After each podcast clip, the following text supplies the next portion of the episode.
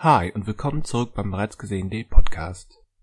Heute kontrollieren wir wieder unsere Hausaufgaben. Das heißt, wir besprechen die Filme, die wir einander zum Gucken vorgeschlagen haben, um sie dann heute zu besprechen. Dabei geht es um den Till Schweiger Kinotatort Chiller of Duty, um das finstere koreanische Horrordrama The Wailing und um den deutschen Jugendfantasyfilm Mara und der Feuerbringer. Viel Spaß beim Hören.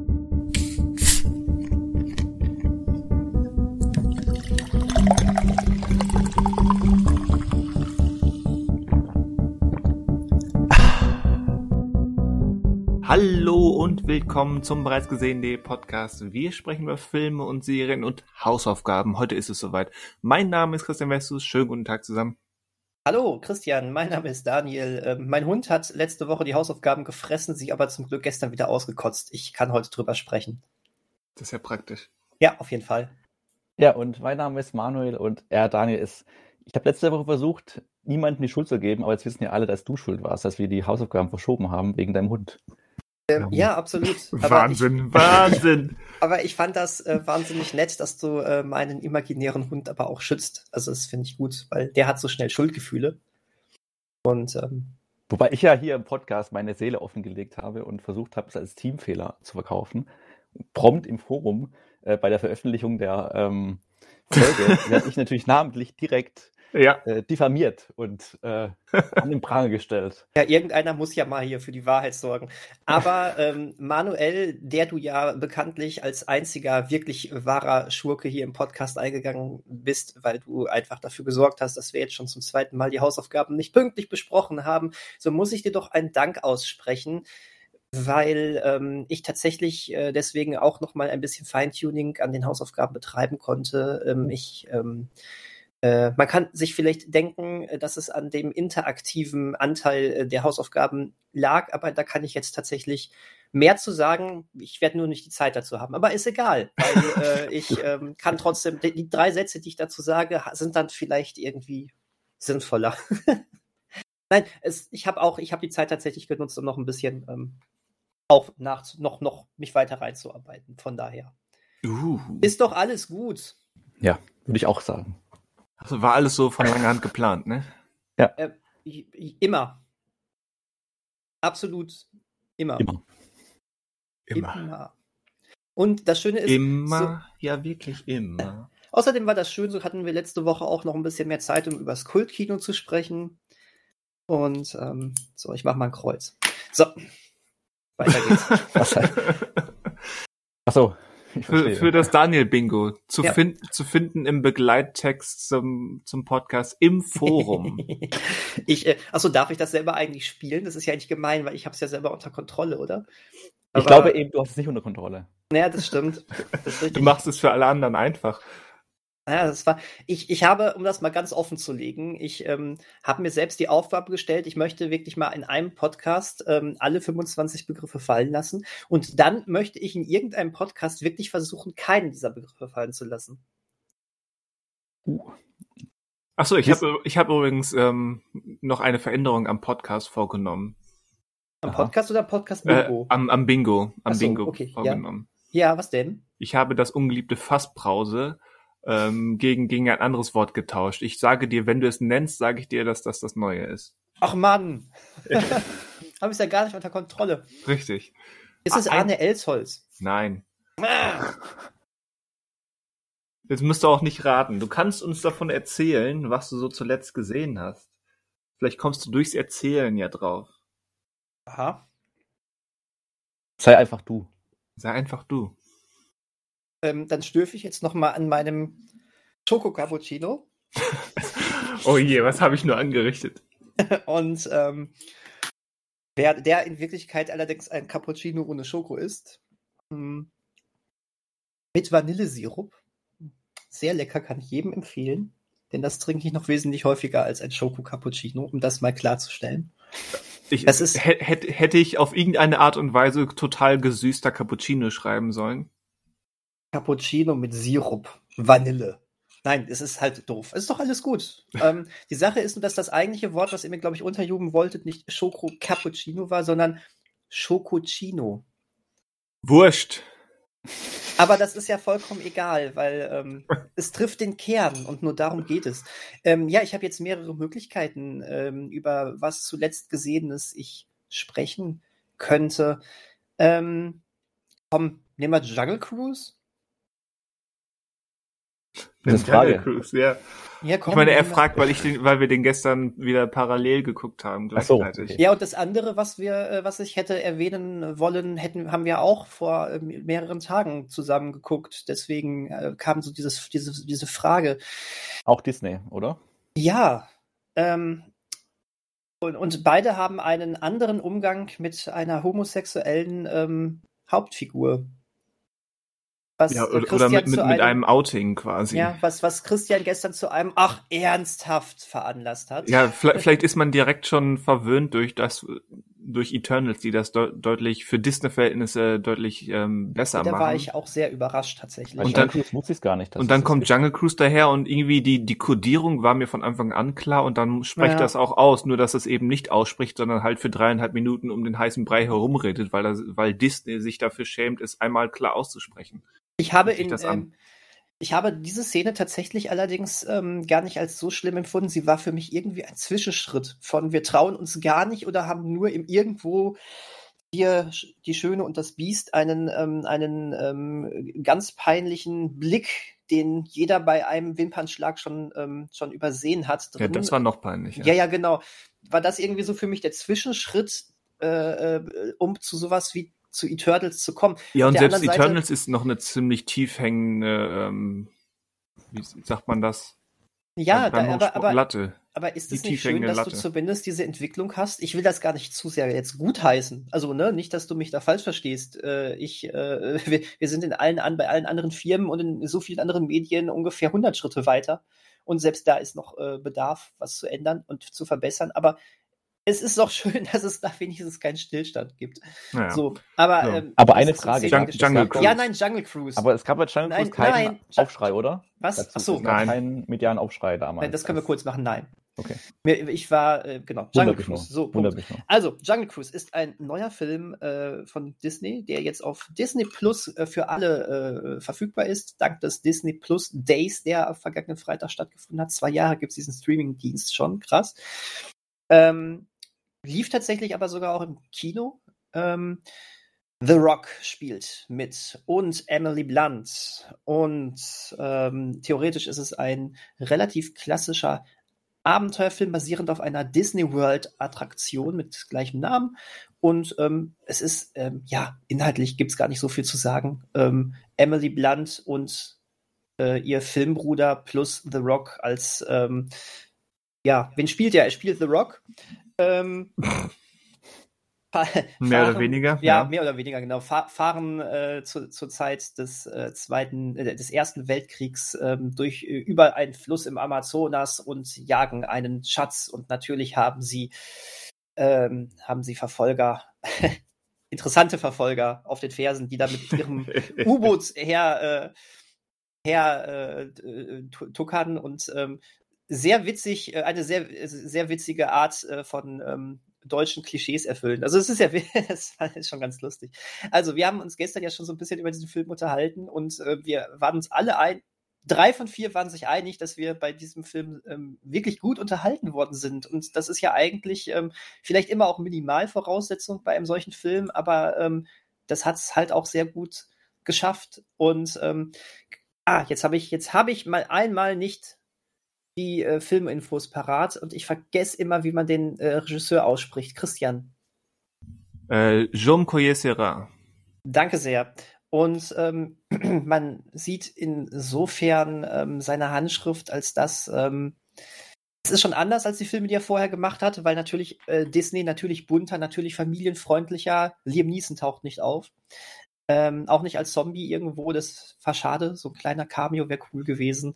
Ähm, aber man erkennt die Handschrift in seiner ähm, ja mitunter sehr palpigen Art. Und das ist sehr cool. Also ähm, du erkennst sehr viele Elemente aus, ähm, aus Abenteuerfilmen ähm, jüngeren und älteren Datums. Ähm, wir hatten da, glaube ich, ganz, ganz stark äh, die Mumie, äh, Fluch der Karibik und Indiana Jones Anteile rausgearbeitet. Und, ja. ähm, die, die, und das weiß der Film, er spielt damit und ja, bis auf mitunter schlechte Greenscreen-Arbeit, die man auch häufiger mal bei ähm, ähm, dem Regisseur erkennst, ähm, war das alles echt gut und brauchbar. Die wussten, was sie da machen und ähm, mir gefiel das. Es war ein charmantes, klassisches Abenteuer. Mit übrigens einem ähm, vielleicht nicht, ähm, vielleicht keinem Score, der total im Kopf bleibt, aber einen, der auch so ein klassisches Abenteuer-Feeling verbreitet. Ja.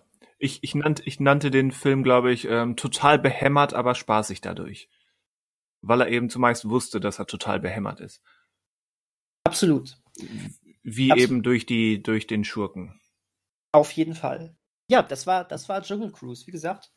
Ähm, ich habe mir den Film ja auch ein bisschen gewünscht, weil ich da, ähm, ich hatte, habe mich echt drauf gefreut. Das wäre jetzt keins, da gehe ich unbedingt ins Kino rein, aber habe immer gesagt, wenn der mal gratis bei Disney Plus drin ist, möchte ich ihn direkt sehen. Habe ich mir gestern erfüllt. Ich war leider sehr müde, aber das ist so ein Film, gucke ich mir sicherlich in einem Jahr nochmal an. Also oh, echt das, gut. Das, das würde ich bei mir fast ausschließen. Och, ich mal. Ich würde ihn so auf dem Level vom ersten neuen Jumanji ähm, packen. Ja, ja, ja, ja, kann man so. Aber auch das war ein Film, den ähm, da könnte es sein, dass ich ihn mal irgendwann nochmal gucke. Das sind keine, die werde ich auf jeden Fall nochmal sehen, Filme, aber Sachen, die mich äh, in ihrem durchschnittlichen Unterhaltungswert, den sie haben, und die treffen so Nerv bei mir einfach. Weißt du, das ist so, ich mag das, ich mag dieses Genre und dann, ähm, dann verzeihe ich diesen Film auch ein bisschen mehr und ich habe da dann einfach wahnsinnig viel Spaß dran. Und so ist es. Das sind keine Filme, wo ich dir in einer Woche noch sage, die musst du unbedingt sehen, aber es ist ein Film nach dem Motto, ja, kannst du gucken, wenn du Abenteuer magst und da wirst ja. du gute Zeit bei haben. So. Ja. Wo wir von durchschnittlichen Unterhaltungsfilmen sprechen. Äh, ich habe im Anschluss dann ähm, das, das Disney Plus Angebot weiter genutzt und äh, Shang-Chi nachgeholt. Ja. Und? Quasi eine, eine Woche nachdem, oder eine knappe Woche nachdem ich Eternals gesehen habe. Ja. Ähm, ja, Shang-Chi. Ähm, einerseits, was hat sich Disney da oder was hat sich Marvel da für ein Ei gelegt? Ähm, jetzt rückwirkend sehen sämtliche 1 gegen 1 Kampfszenen in allen anderen Marvel-Filmen noch, noch schlechter aus, als sie ohnehin schon aussehen. ja, ja. Weil man jetzt sieht, dass sie es können, wenn sie wollen. Oh ja. Das ist äh, teilweise, ähm, ganz egal, wie du jetzt den Film insgesamt fandest, aber das war teilweise ziemlich krass, oder? Das waren doch echt gute Sachen, die dabei waren.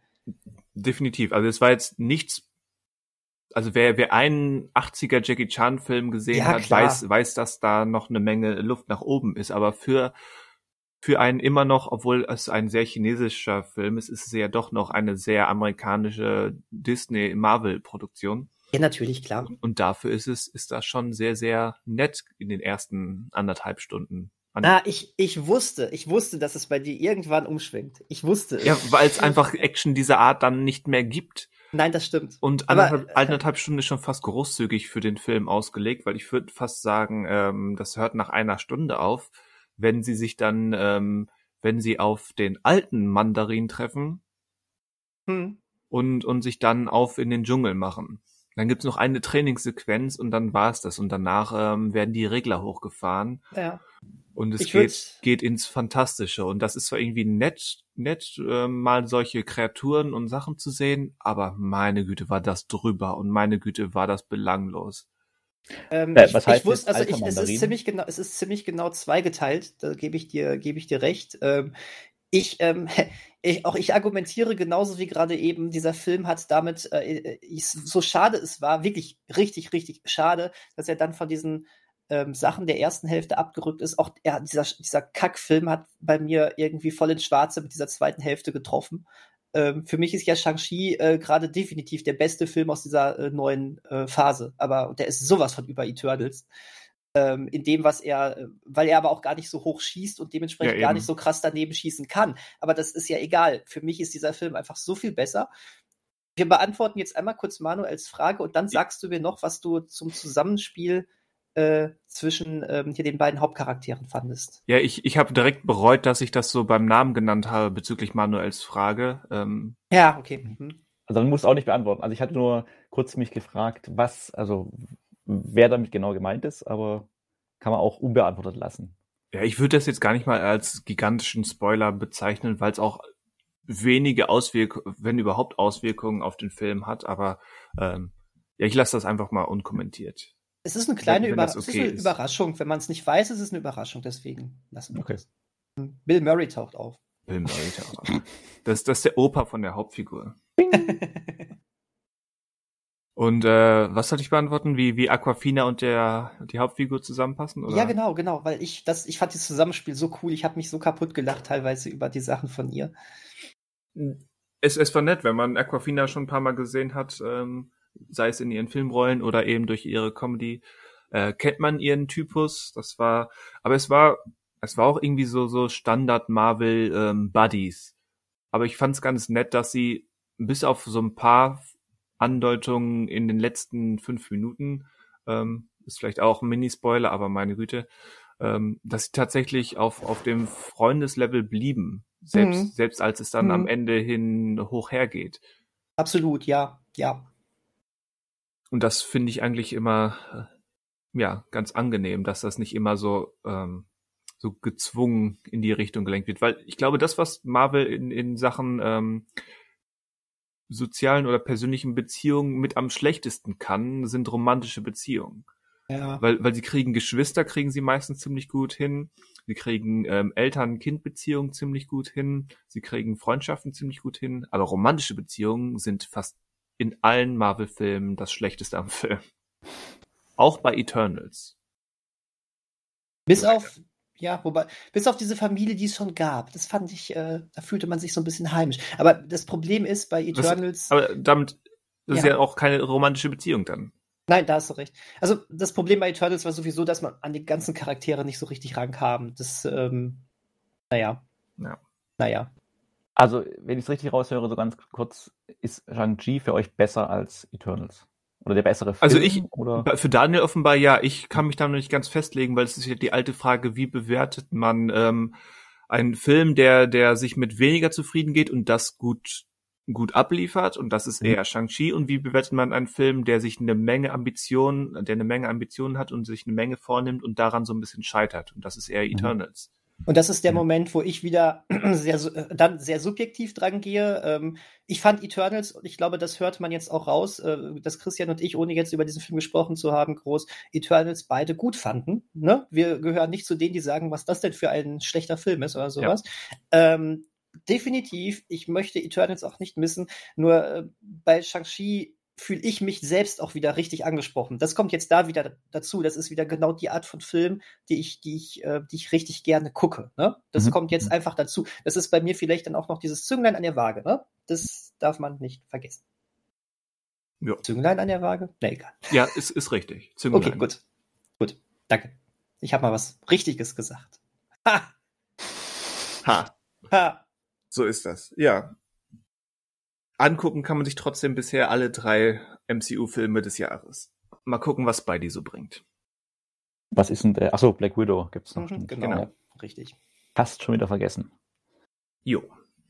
Der ist Wobei der auch, Film gut war. kommt eigentlich Eternals auch, ist da auch angekündigt schon, dass der innerhalb von 45 Tagen dann zu Disney Plus kommt? Also Ich wie? glaube ja. okay. Das wäre dann, aber- ist es noch dieses Jahr oder dann, Jan- also nach Weihnachten wahrscheinlich dann? Ja, wahrscheinlich. Aber äh, könnte dir noch keinen Termin sagen. Okay.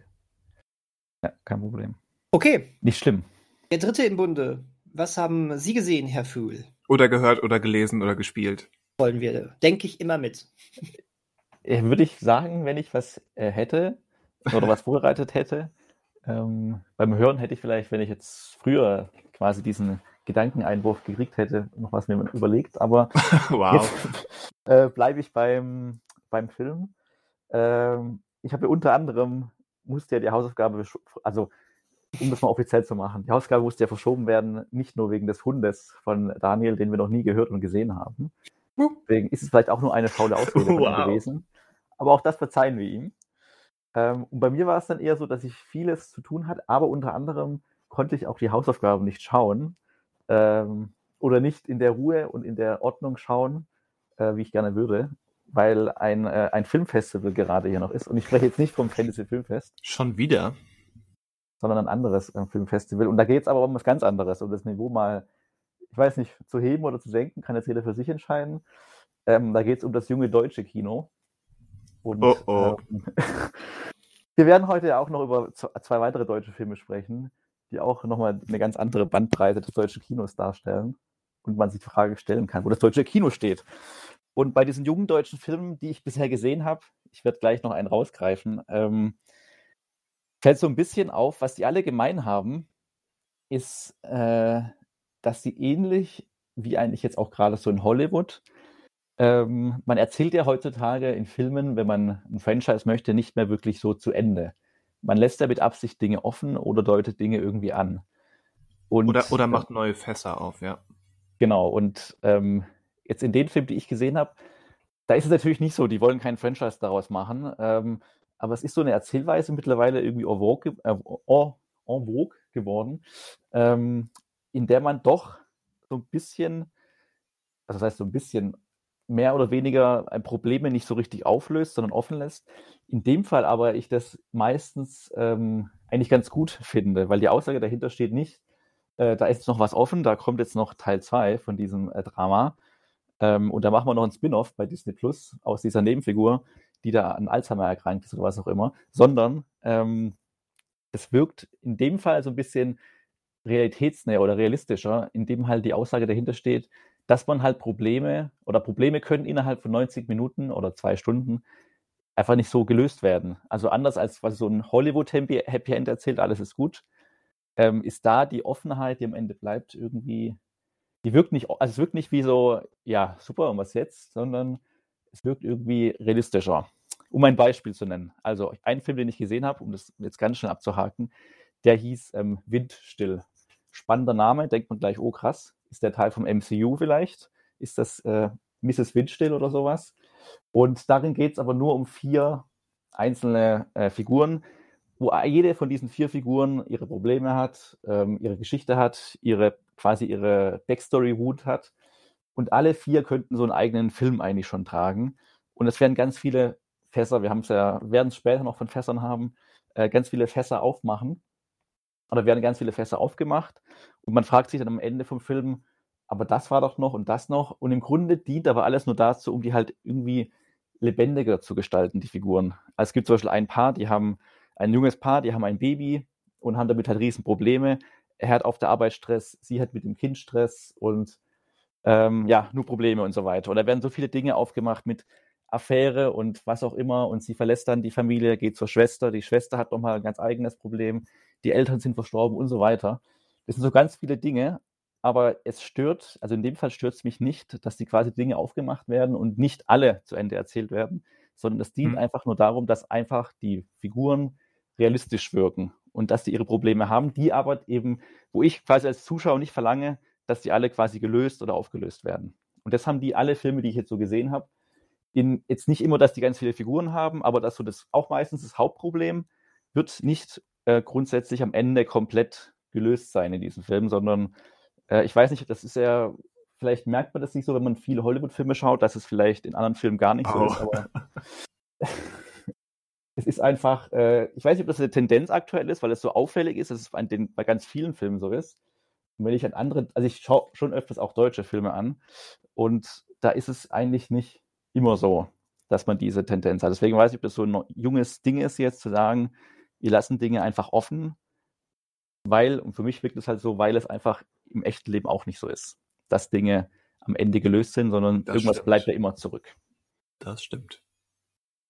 Genau, deswegen, ich kann auch, also ich, äh, die Filme bringen jetzt nichts groß zu nennen noch, weil. Ja, aber so ein paar Titel kannst du schon raushauen, oder? Also genau, der hieß jetzt Windstill, der andere, den ich gesehen habe, hieß äh, Nico. Ich glaube, der hat ein, kommt ins Kino. Nico? Ist genau. das nicht ein Steven Seagal-Film? Genau, das ist das deutsche Remake davon. Okay. Nein, nein, hat nichts mit Steven Seagal zu tun.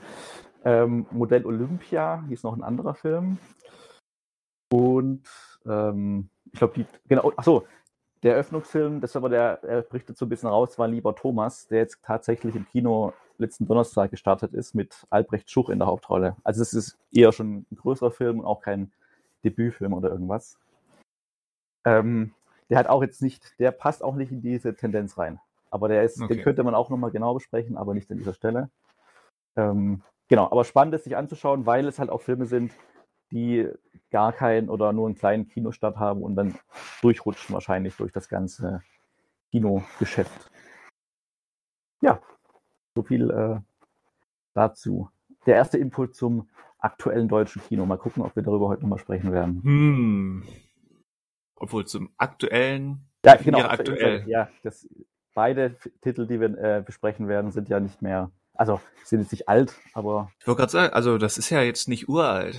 Nee. Aber, aber um das direkt vorwegzunehmen, beide Titel, die wir äh, heute besprechen werden, hatten äh, 0,0% Einfluss auf das deutsche Kino. Und weil schlicht und einfach keiner reingegangen ist.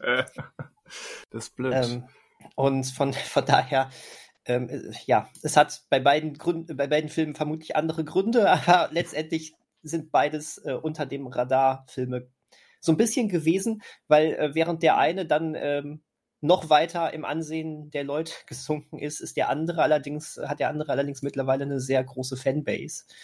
Ähm, aber also können sie auch aussprechen. Diese Till Schweiger-Fans, also wirklich. Ja, finde ich auch. Das ist, das ist so krass, äh, wie, wie er seine Leute immer mobilisiert. Ähm, ist egal, ja, sollen wir direkt mit äh, Herrn Schweiger anfangen? Ja, also wir sollten uns zumindest an unserer, unser Milchschnittenkonzept halten. Ja, auf jeden Fall, dann machen wir das. Ähm, dann finde ich aber wirklich, ähm, dann bin ich dafür. Wir, wir sollten mit Chiller Off Duty äh, anfangen. Wir äh, gehen dann weiter zu The Wailing und enden dann mit Mara und der Feuerbringer. Wäre das okay für euch?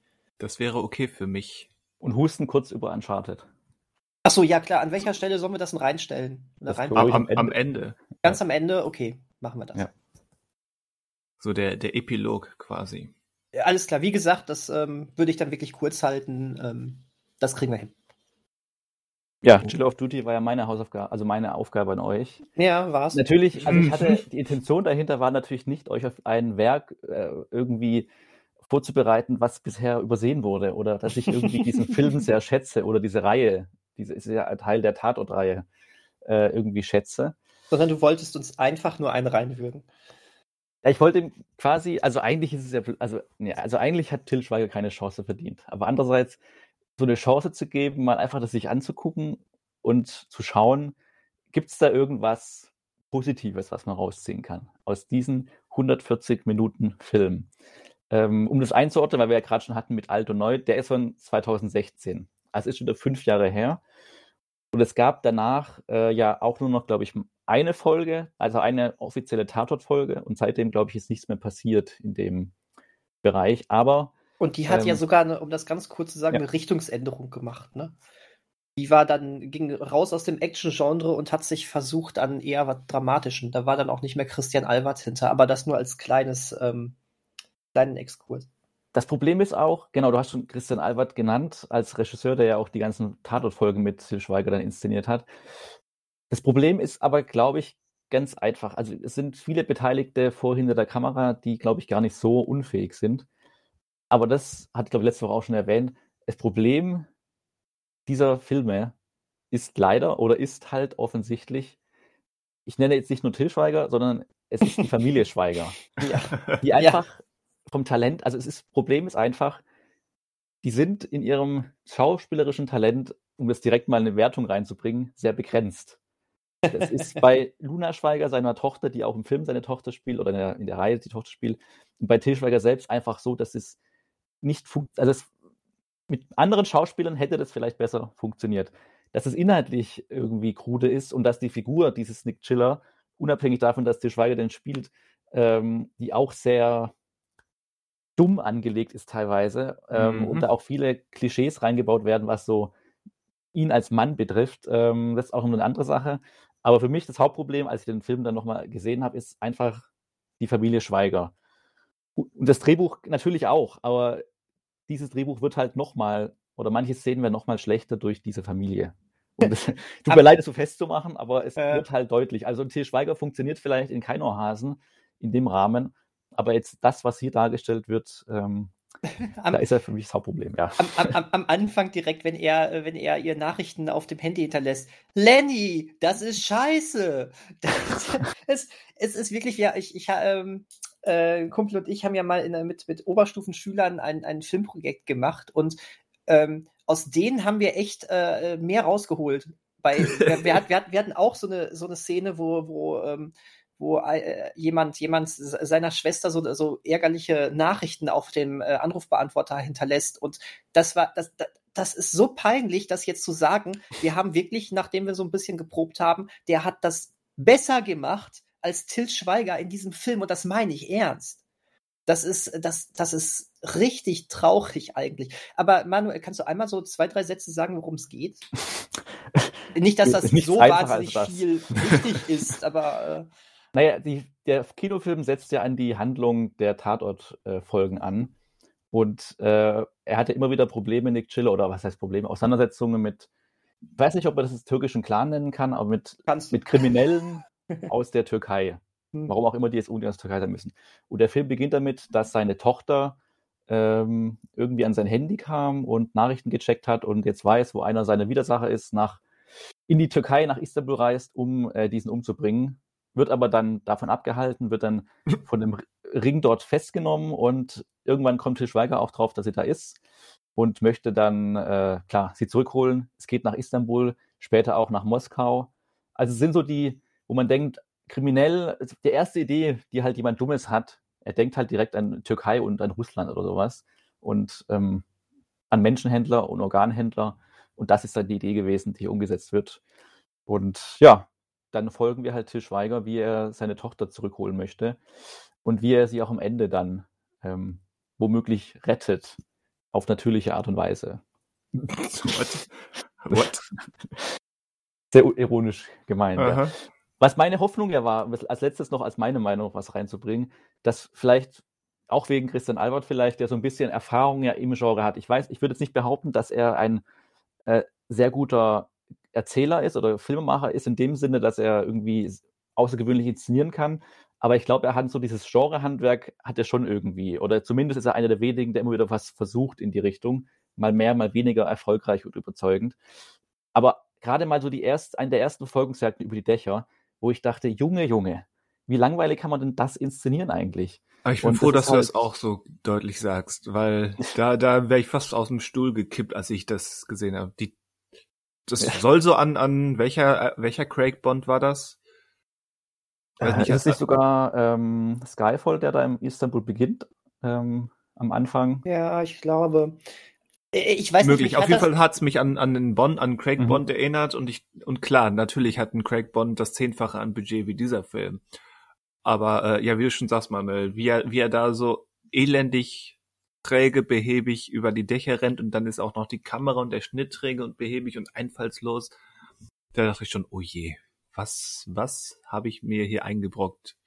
Oder was das hat Manuel ja. mir hier eingebrockt? Ja. Also die Action wird auch kaum besser. Also am Ende hat man dann mal hier und da so einen interessanten Autostand mal und sowas und ein bisschen Spannung, aber also auf der Linie oder enttäuscht er auch irgendwie komplett. Und das war so eine der wenigen, wo ich vielleicht eine minimale Erwartung hätte, dass vielleicht da was passiert was Interessantes oder was einen mitnimmt. Aber nein, war leider nicht. Ja, die, die beste Szene im Film, um das ähm, vielleicht jetzt schon direkt vorwegzunehmen, damit wir uns ähm, am Negativen ergötzen können, ähm, ist für mich die, die Mähdrescher-Szene gewesen. Mhm. Mhm. So, die war so, recht spannend inszeniert. Sowohl auf dem Feld als auch dann, was sie mit dem Mähdrescher im Anschluss machen. Was ja. aber auch daran liegt, äh, dass das Firma Klaas so zentral ins, ins Fok in den Fokus gestellt wurde und ich meine, ich habe euch das, glaube ich, letzte Woche einmal schon gesagt und da poppten bei euch beiden Fragezeichen über dem Kopf auf. Deswegen ist das vielleicht eine regionale Sache, weil Klaas ist, glaube ich, Weltführer in Sachen Mähdrescher ähm,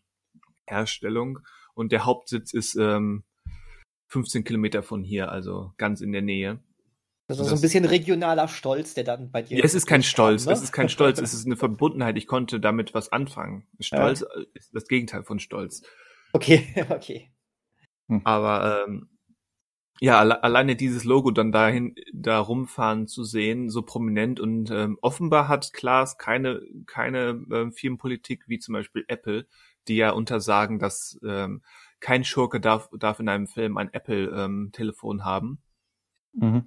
Klaas ist da offensichtlich relativ egal, was mit deren ähm, Geräten gemacht wird. Das können, können auch von Terroristen für deren ähm, von Sklavenarbeit ähm, bewirtschafteten äh, Terrorfeldern genutzt werden und sie können auch bis auf den Roten Platz gefahren werden. Stört Klaas nicht. Das fand ich amüsant. Ansonsten war da nicht so viel zu holen. ich, ich, ich fand, ähm, also ich habe jetzt ja auch noch, also den Film kannte ich ja schon. Ich war ja, ich war tatsächlich einer der wenigen Menschen, die da sogar im Kino drin saßen, weil ich wirklich total Interesse dran hatte, was jemand wie Christian Alward aus so einem Actionfilm rausholt. Spoiler, er hat, er hat wirklich, er hat einiges mal aus deutschen Actionfilmen rausgeholt. Der hier gehört nur nicht dazu. Mhm. Ähm, ich fand zum Beispiel hier seinen ähm, Steigpunkt nicht Punkt aus, Ausrufezeichen. Der war auch, war jetzt auch nichts Besonderes, aber das, der war in allen Belangen besser, ne? Der war handwerklich gelungen. Also der hat das, was er, genau. dieses Spannungskino einfach, das hat funktioniert. Absolut, absolut. Ähm, aber da, da spielt auch, äh, da, ja, ich glaube tatsächlich, dass Chiller of Duty wieder eine so große Till Schweiger Ego-Show am Ende des Tages ist, ähm, dass mhm. auch ein Christian Alward äh, mit Sicherheit das noch besser umsetzt, als es ein Til Schweiger mit seinem kackbraunen Fahrtfilter äh, tun würde aber ähm, trotz alledem dann einfach auch irgendwie Sklave eines Till ist.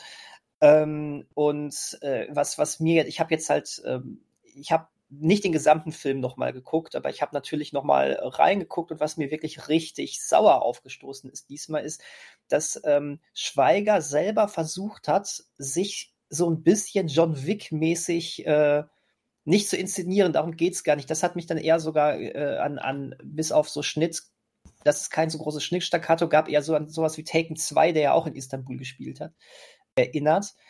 Äh, nee, es war viel mehr. Ähm, ja, bei John Wick wird ja richtig cool mit so einer Erwartungshaltung gespielt. Ich glaube, eine halbe Stunde lang ähm, wird ja immer nur davon geredet, was für ähm, was für ein krasser Typ dieser John Wick ist. Was Chiller übrigens auch macht. Es gibt ganz am Sag, Anfang genau die Dialogszene. Ja, Deswegen, das meine ich gerade. Darauf okay, will ich so. gerade hinaus. Darauf will ich gerade hinaus. Ähm, bei äh, genau, das, das ist es gerade, das, das, ähm, das meine ich. John Wick, äh, bei John Wick ist es halt so, und dann kommt nach einer halben Stunde ungef ungefähr der Punkt, wo das eingelöst wird und sich diese Spannung entlädt und du denkst, Scheiße, der ist ja wirklich so ein, so ein Typ. Krass. Also, ne, der Film, der, der Film liefert das dann, dieses Versprechen dann aber und, und Manuel, Manuel fällt wieder vom Stuhl. Was? ähm, ähm, genau, also er liefert es und weiß um das, was er da dramaturgisch macht und bricht das gerne auch mal ironisch. Ähm, für, für mich, als ich letztens mal wieder John Wick gesehen habe, war für mich einer der schönsten Szenen in diesem Film immer noch, wo ähm, ähm, Michael Nyquist heißt der Dar Darsteller, glaube ich, ne? Ähm, ja, ja. Wie er als äh, Bösewicht ähm, dann irgendwie äh, sich, sich Informationen einholt und dann irgendwann heißt es, ja, ja, äh, es handelt sich übrigens dabei um, um John Wick und er dann nur noch in die Kamera guckt und sagt, oh.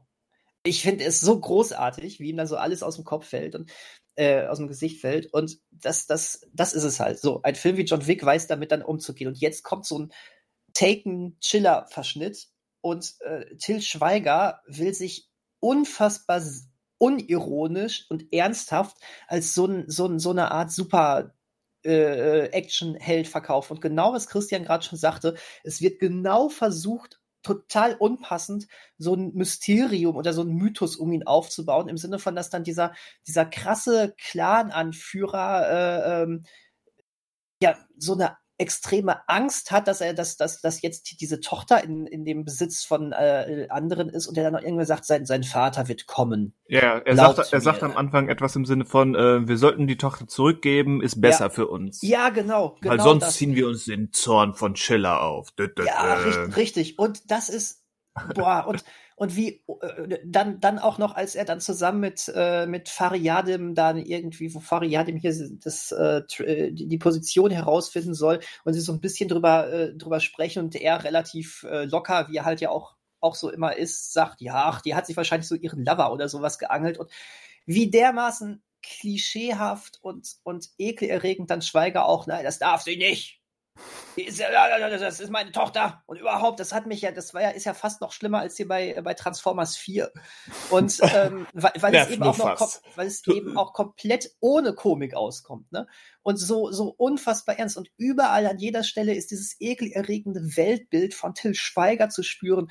Auch, ähm, das hast du jetzt nicht, Christian. Ich habe ja diesen, diesen Vergleich zu den Tatortfolgen mit ihm wo wahrscheinlich ARD noch ein bisschen mehr äh, draufblicken konnte. Im Gegensatz dazu wird äh, auch, auch der Charakter von Fariadim auf einmal so übertrieben äh, äh, weitergedacht bei, bei Chiller, weil der war auch, der war auch eben in den Tatort-Folgen äh, immer so ein bisschen der, der das alles ein bisschen lockerere Sprüche gemacht hat. Hier ähm, Hamburger äh, Schnudderschnauze oder Schnodderschnauze so ein bisschen und ja auch immer mal hier äh, seine Frauengeschichten hatte. Aber wie das auf einmal hier weitergedacht ist und Schweiger denkt sich wahrscheinlich, ach, das ist so lustig, aber es ist mitunter frauenverachtend wieder. Und ähm, ah, wie lustig ist das, dass er so, dass, dass, dass er offensichtlich auf nuttige Typen steht, so, ne? Also nuttige Frauentypen steht. Ha, ha, ha, ha. Und ah, da tat mir Fariadim auch so leid, weil den sehe ich immer gerne. Der ist, äh, ich, ich mag die Art von dem einfach. Und ähm, ach, komm schon. Ne? Und wie gesagt, wenn er dann sich auch noch von einem Country, ich war sogar Johnny Cash oder sowas, äh, von so einem Country-Song begleitet, kommt dann Chiller äh, am Flughafen von, ähm, von äh, Istanbul an. Und äh, natürlich gelingt es ihm nach zwei, drei äh, Aufeinandertreffen dann auch noch mit der Rezeptionsdame zu schlafen, äh, die natürlich unfassbar hübsch ist. Und ach, komm schon. Ja. Ich, da musste ich, das, das war mir gar die, nicht. Ich, war, die, ich bin so froh, dass ich diesen Film doch noch mal so die erste Hälfte noch mal geguckt habe, weil ich habe den Film als ist schon ganz okay in Erinnerung gehabt, aber dass das so, also das ist mir jetzt irgendwie so sauer aufgestoßen nochmal, das hatte ich so gar nicht mehr im Kopf. Meine Fresse, ey, Schweiger, was für ein Arsch bist du. Muss Kann man nur zustimmen, ja. Kann man da muss man echt sagen. Also, das wäre mir peinlich, mich so zu inszenieren ich bin vielleicht auch einfach der selbstironischere Typ, aber das muss man, sowas muss man doch, gerade wenn du sowas in Deutschland auch noch machst und so diese amerikanischen Action-Klischees rausholst, das muss man doch irgendwie ironisch sprechen, ey. Ja, entweder oh. das oder man muss liefern. Ja, ja, ja, genau, mhm. natürlich, von mhm. wegen. Und im Idealfall Mit Schauwerten. wie John Wick. ja. Und das tut er eben nicht. Nein, auf keinen Fall. Er, also Schiller soll, wie gesagt, ich kenne ja, wie du auch gesagt hast, ich kenne nur diesen einen Film. Ich weiß nicht, was er in seinen Tatortfolgen vorher so getrieben hat. Aber ich glaube, ähm, der, der Chiller soll eben, er versucht, oder Till Schweiger versucht, dieses Klischee vom, vom sympathischen Arschloch ähm, abzugeben. So mhm. einer, der, der ein bisschen aneckt, der halt so einen auf, auf, auf, auf Macho macht und ähm, auf harter Typ, ähm, aber irgendwie dann doch sympathisch ist. Aber dieser letzte Nebensatz, der fehlt hier halt komplett, weil er eben nur Arschloch ist und Arschloch bleibt. Und ähm, man sich die ganze Zeit fragt, war, warum tun sich Leute das über, wie viele Filme gibt's? Vier, fünf? Es gab, es gab vier, Entschuldigung, es gab vier von Christian Albert. Darauf baut dann dieser Film auf. Und dann gab es noch einen fünften, aber wie vorhin schon gesagt, der ging dann aber auch in eine andere Richtung. Okay. Uh, und hat dann noch warum, warum Leute dann, dann viereinhalb Filme mit diesem, mit dieser Arschlochtype verbringen, ähm, in der Hoffnung, dass er doch irgendwann das Sympathische, was was andere ähm, exzentrische Ermittler, sei es, war nicht Schimanski auch so ein etwas robuster für seine Zeit damals? Ja, ja, ja, genau. Ähm, das schafft diese halt nicht. Und warum man das dann so lange probieren will und warum Leute bere offenbar bereit sind, so lange mitzugehen, das weiß nur der Himmel. Aber aus irgendeinem Grund ähm, stehen die Leute, steht ein nicht unerhebliches Publikum ja oder stand lange Zeit auf Till Schweiger der ja häufig diesen Typ spielt, des sympathischen Arschloch. Sein, sein Hasen ähm, ist ja zumindest ähm, im ersten Film auch ähnlich gestaffelt vom, vom Macho, der dann ähm, durch die Liebe ähm, weich wird oder so. Aber äh, um das einmal kurz, ähm, um, um, ja, um, um dem die ganze Wendung zu bringen, was wir, was wir schon vorhin gesagt haben, ähm, Chiller of Duty ist phänomenal gefloppt im Kino, ne? Also, ne, ja. weil, weil wir jetzt gesagt, das ist ein nicht unerheblicher Teil mag oder mochte Til Schweiger. Äh, richtig, aber offensichtlich dann aber auch nur in einem bestimmten Genre. Mhm. Und ähm, ja, hier, hier sind die Leute eben nicht mitgegangen. Auch die vier Tatortfilme, ähm, das war das Ego von Til Schweiger, warum es so viele gab. Ähm, und auch, äh, ich, ich glaube, Teil 3 und 4 wurden auch an einem Stück gedreht.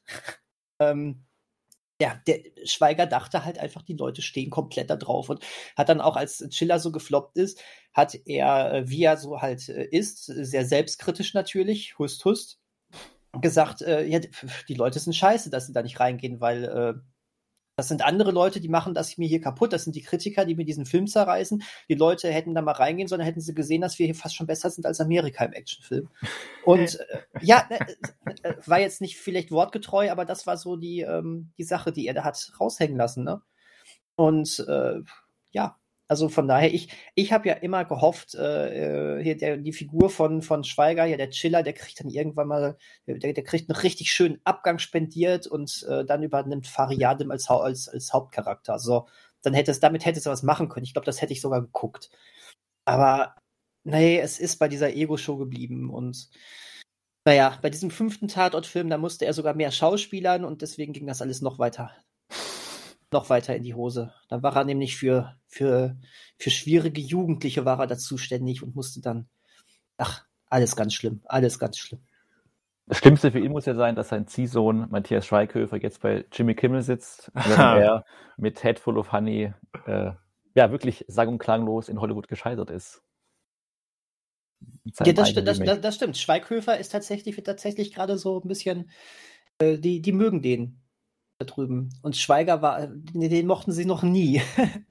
ich meine. Was auch, aber vielleicht auch daran, vielleicht ist es auch eine dumme Idee von Schweiger gewesen, sich da drüben mit Remakes seiner deutschen Erfolgsfilme, in Anführungszeichen, ähm, profilieren zu wollen. Ja gut, aber vorher hat er es ja auch schon anders versucht. Äh, äh, ich glaube, er, er, er bildet sich immer noch total was darauf ein, dass er bei, äh, bei Tomb Raider die Wiege des Lebens. Wirklich bei Tomb Raider? Ich dachte, du, du holst jetzt Inglourious Bastards raus. Hab ich auch gedacht, ja.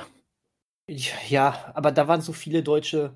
Das wäre dann, das wäre dann mein Gegenargument gewesen, genau. Ja gut, okay, ja. Ähm, nee, nee, nee, aber bei äh, sowas wie Tomb Raider noch viel früher, wo er dann ja den Handlanger der, des Bösewichts gespielt hat und sowas. Und ja, unter ferner Liefen gecastet, also. Ja, natürlich, total. Aber äh, da, da war so ein Schweighöfer dann ja auch schon, der hat natürlich einen Clou gelandet mit dem ähm, mit, dass er hier eine relativ große Rolle bei Zack Snyder äh, bekommen hat und dann auch noch selber ein Spin-off dazu drehen durfte, was mich alles überhaupt nicht interessiert, weil ich äh, hier den Army of the Dead beschissen fand und ähm, ja. mich äh, null für den Charakter interessiere, aber es freut mich natürlich trotzdem, dass er sich da so positionieren konnte und ich könnte mir wirklich auch vorstellen, dass er darauf aufbauen kann. Ja. Um aber mal was zu sagen. Ähm, ich, ja. ich, es wurde ja so ein bisschen äh, verkauft hier ähm, als dass extra ich damit gelockt werde, diesen Film zu sehen, weil und alle haben sind davon ausgegangen, oh, oh, oh, ich werde ihn zerreißen und er hat mir auch letztendlich nicht gefallen, aber er hat mir nicht gefallen auf einem Level, ähm, was eher Schulterzucken ausgelöst hat. Mhm. Ich hätte mir fast ge gehofft, dass ich, dass ich richtig empört wäre und dass ich denke, oh Gott, was, was für eine Stümperei. Aber zum allergrößten Teil, abgesehen von eben so Feinheiten in der Figurenzeichnung, die wir jetzt besprochen haben, ähm, im allergrößten Teil war das einfach nur halt ein ähm, überlanger TV-Krimi, relativ fade inszeniert mit langweiligen Figuren, äh, der jetzt aber nichts mhm. katastrophal schlecht macht, ehe dann nur im letzten Drittel so ein bisschen greift, dass er etwas mehr Budget und so ein internationales Flair hatte. Was den Film mehr, mehr runterzieht, ist mehr diese Attitüde, die man die ganze Zeit merkt, sowohl bei, bei Chiller der Figur als auch beim Film an sich dass sich der Film wichtiger nimmt, als er tatsächlich sein kann und soll. Mhm. Und das, das stört mehr als der eigentliche Film. Dieses, dieses sich selbst positionieren als hier, seht nur, großes Action-Kino made in Germany und äh, das schadet mehr als, ähm, ja, als irgendwelche Fehler, die der Film an sich macht. Also in Inszenierung oder drehbuchmäßig. Aber fandet ihr den wirklich also ja, okay, gerade diese Verfolgungsjagd auf dem Dach, das war schon alles, das war schon nicht gut. Aber fandet ihr äh, ihn wirklich, also inszeniert wie einen durchschnittlichen TV-Krimi? Weil ich fand jetzt schon, dass Christian Albert zumindest äh, hier und da dann doch Bilder liefert, äh, bei denen du äh, merkst, was, der er, ist ein Könner. Nur weil er Budget also, hatte, würde ich unterstellen. Ja, aber Albert weiß da, was er macht. Also da, ich finde schon echt, das ist ein guter. Also regietechnisch. Der das, will, das will ich gar nicht, das will ich gar nicht vollkommen Probleme mit, mit, mit, mit, mit Stories. Das ist, äh, das äh, scheint sich dafür auch nicht besonders zu interessieren. Aber, ähm, weiß nicht, also, ich will es gar nicht abstreiten, dass er das kann. Bisschen, also die ja. Filme, die ich von ihm gesehen habe, haben mir auch einigermaßen gefallen, zumindest auf einer, auf der technischen Ebene. Aber ich sehe das hier definitiv nicht als irgendwas Besonderes oder Nein. irgendwie hervorhebenswürdiges. Also es sind keine Einfälle dabei. selbst selbst sind. diese Klopperei im Hotelzimmer ist dann schnell, geht dann überspannt schnell den Bogen von, okay, das ist jetzt gar nicht schlecht hin zu, okay, jetzt versuchen sie wieder so richtig bekloppt und albern zu sein, ohne, wollen es aber als Coolness verkaufen. Ja, das stimmt, ja. Ja, nein, hast du, hast du recht. Also wenn du das Geld hast, in Istanbul über eine Yacht mit einem Hubschrauber zu fliegen und das zu filmen, kannst du es machen. Aber da sehe ich jetzt nicht, dass Christian einfach da mehr rausholt, als das, was er halt. Die, also wie gesagt, ich glaube auch, dass er was kann, das Handwerk schon irgendwie versteht. Aber ich sehe jetzt nicht irgendwie, dass er da jetzt nochmal was rausholt. Also mehr rausholt, als er könnte, was das Geld betrifft und die Umge also die generellen Hintergrund von der ganzen Produktion. Das nö, nö, das, das stimmt. Nicht. Nein, nein, das, das, das stimmt. Also wir, wir waren ja vorhin schon einmal bei diesem Streik nicht aus. Äh, da, da, da, da waren tatsächlich Momente drin, wo ich dachte, ach, das ist jetzt wirklich äh, geschickt inszeniert. Er findet mhm, das Rad mhm, nicht neu, mhm. aber oh, ja, das ja. ist äh, cool. Da hat er eine coole Idee gehabt und das auch cool umgesetzt, wie dann so die Kamera relativ losgelöst, dann nochmal durch das Auto während der Verfolgungsjagd dann wieder zu. Das, das waren geile Sachen, ne? Ja. Und na gut. Ähm, ganz, ganz kurz einmal zum Ende. Äh, habt ihr eigentlich, um, um mal deutsches Actionkino und was man sich, äh, wie, wie, falsch man das manchmal angehen kann, habt ihr jemals der Clown der Film gesehen? Nein. Ja, als er damals rauskam, 1996 oder wann das war. Also, äh, 1996 war der TV-Film, ne? Red von dem Kinofilm. Äh, es, gibt, der, es gibt der Clown der Kinofilm mit äh, Götz Otto. Nee, hä? Nee, nicht. Hä? Wie hieß der, der mal auch äh, beim Bond-Film dabei war? Bei der Morgen stirbt nie. Ja, war es nicht ja. Götz Otto? Ist Götz Otto, ne? Ja, ich glaube, es ist doch Götz Otto, ja, genau. Ähm, Aber der Kinofilm kam, glaube ich, später, oder? Der Kinofilm kam später, deswegen, da war die Serie schon vorbei. Deswegen, Christian hat was mit 96 gesagt. Ähm, da, da, da fing die Serie an mit, mit so einem TV-Film. Ähm, dann weiß ich nicht, was ich gesehen habe. Also ich hätte jetzt behauptet, in diesem Jahrtausend habe ich nichts vom Clown gesehen. Ähm, ich bringe den mal mit. Ich bin, glaube ich, einer von drei Leuten, ähm, die diesen Film auf DVD besitzen. Und ähm, der, das ist, äh, das ist lohnt sich. Es lohnt sich, diesen Film anzugucken. Mit, äh, ich bringe Alkohol mit. Ähm, das wäre, es gibt ihn, glaube ich, es gibt ihn, glaube ich, leider nirgendwo großartig äh, zu streamen oder sowas. Sonst hätte ich das fast schon mal so als kleine Scherzhausaufgabe jetzt noch mit aufgegeben.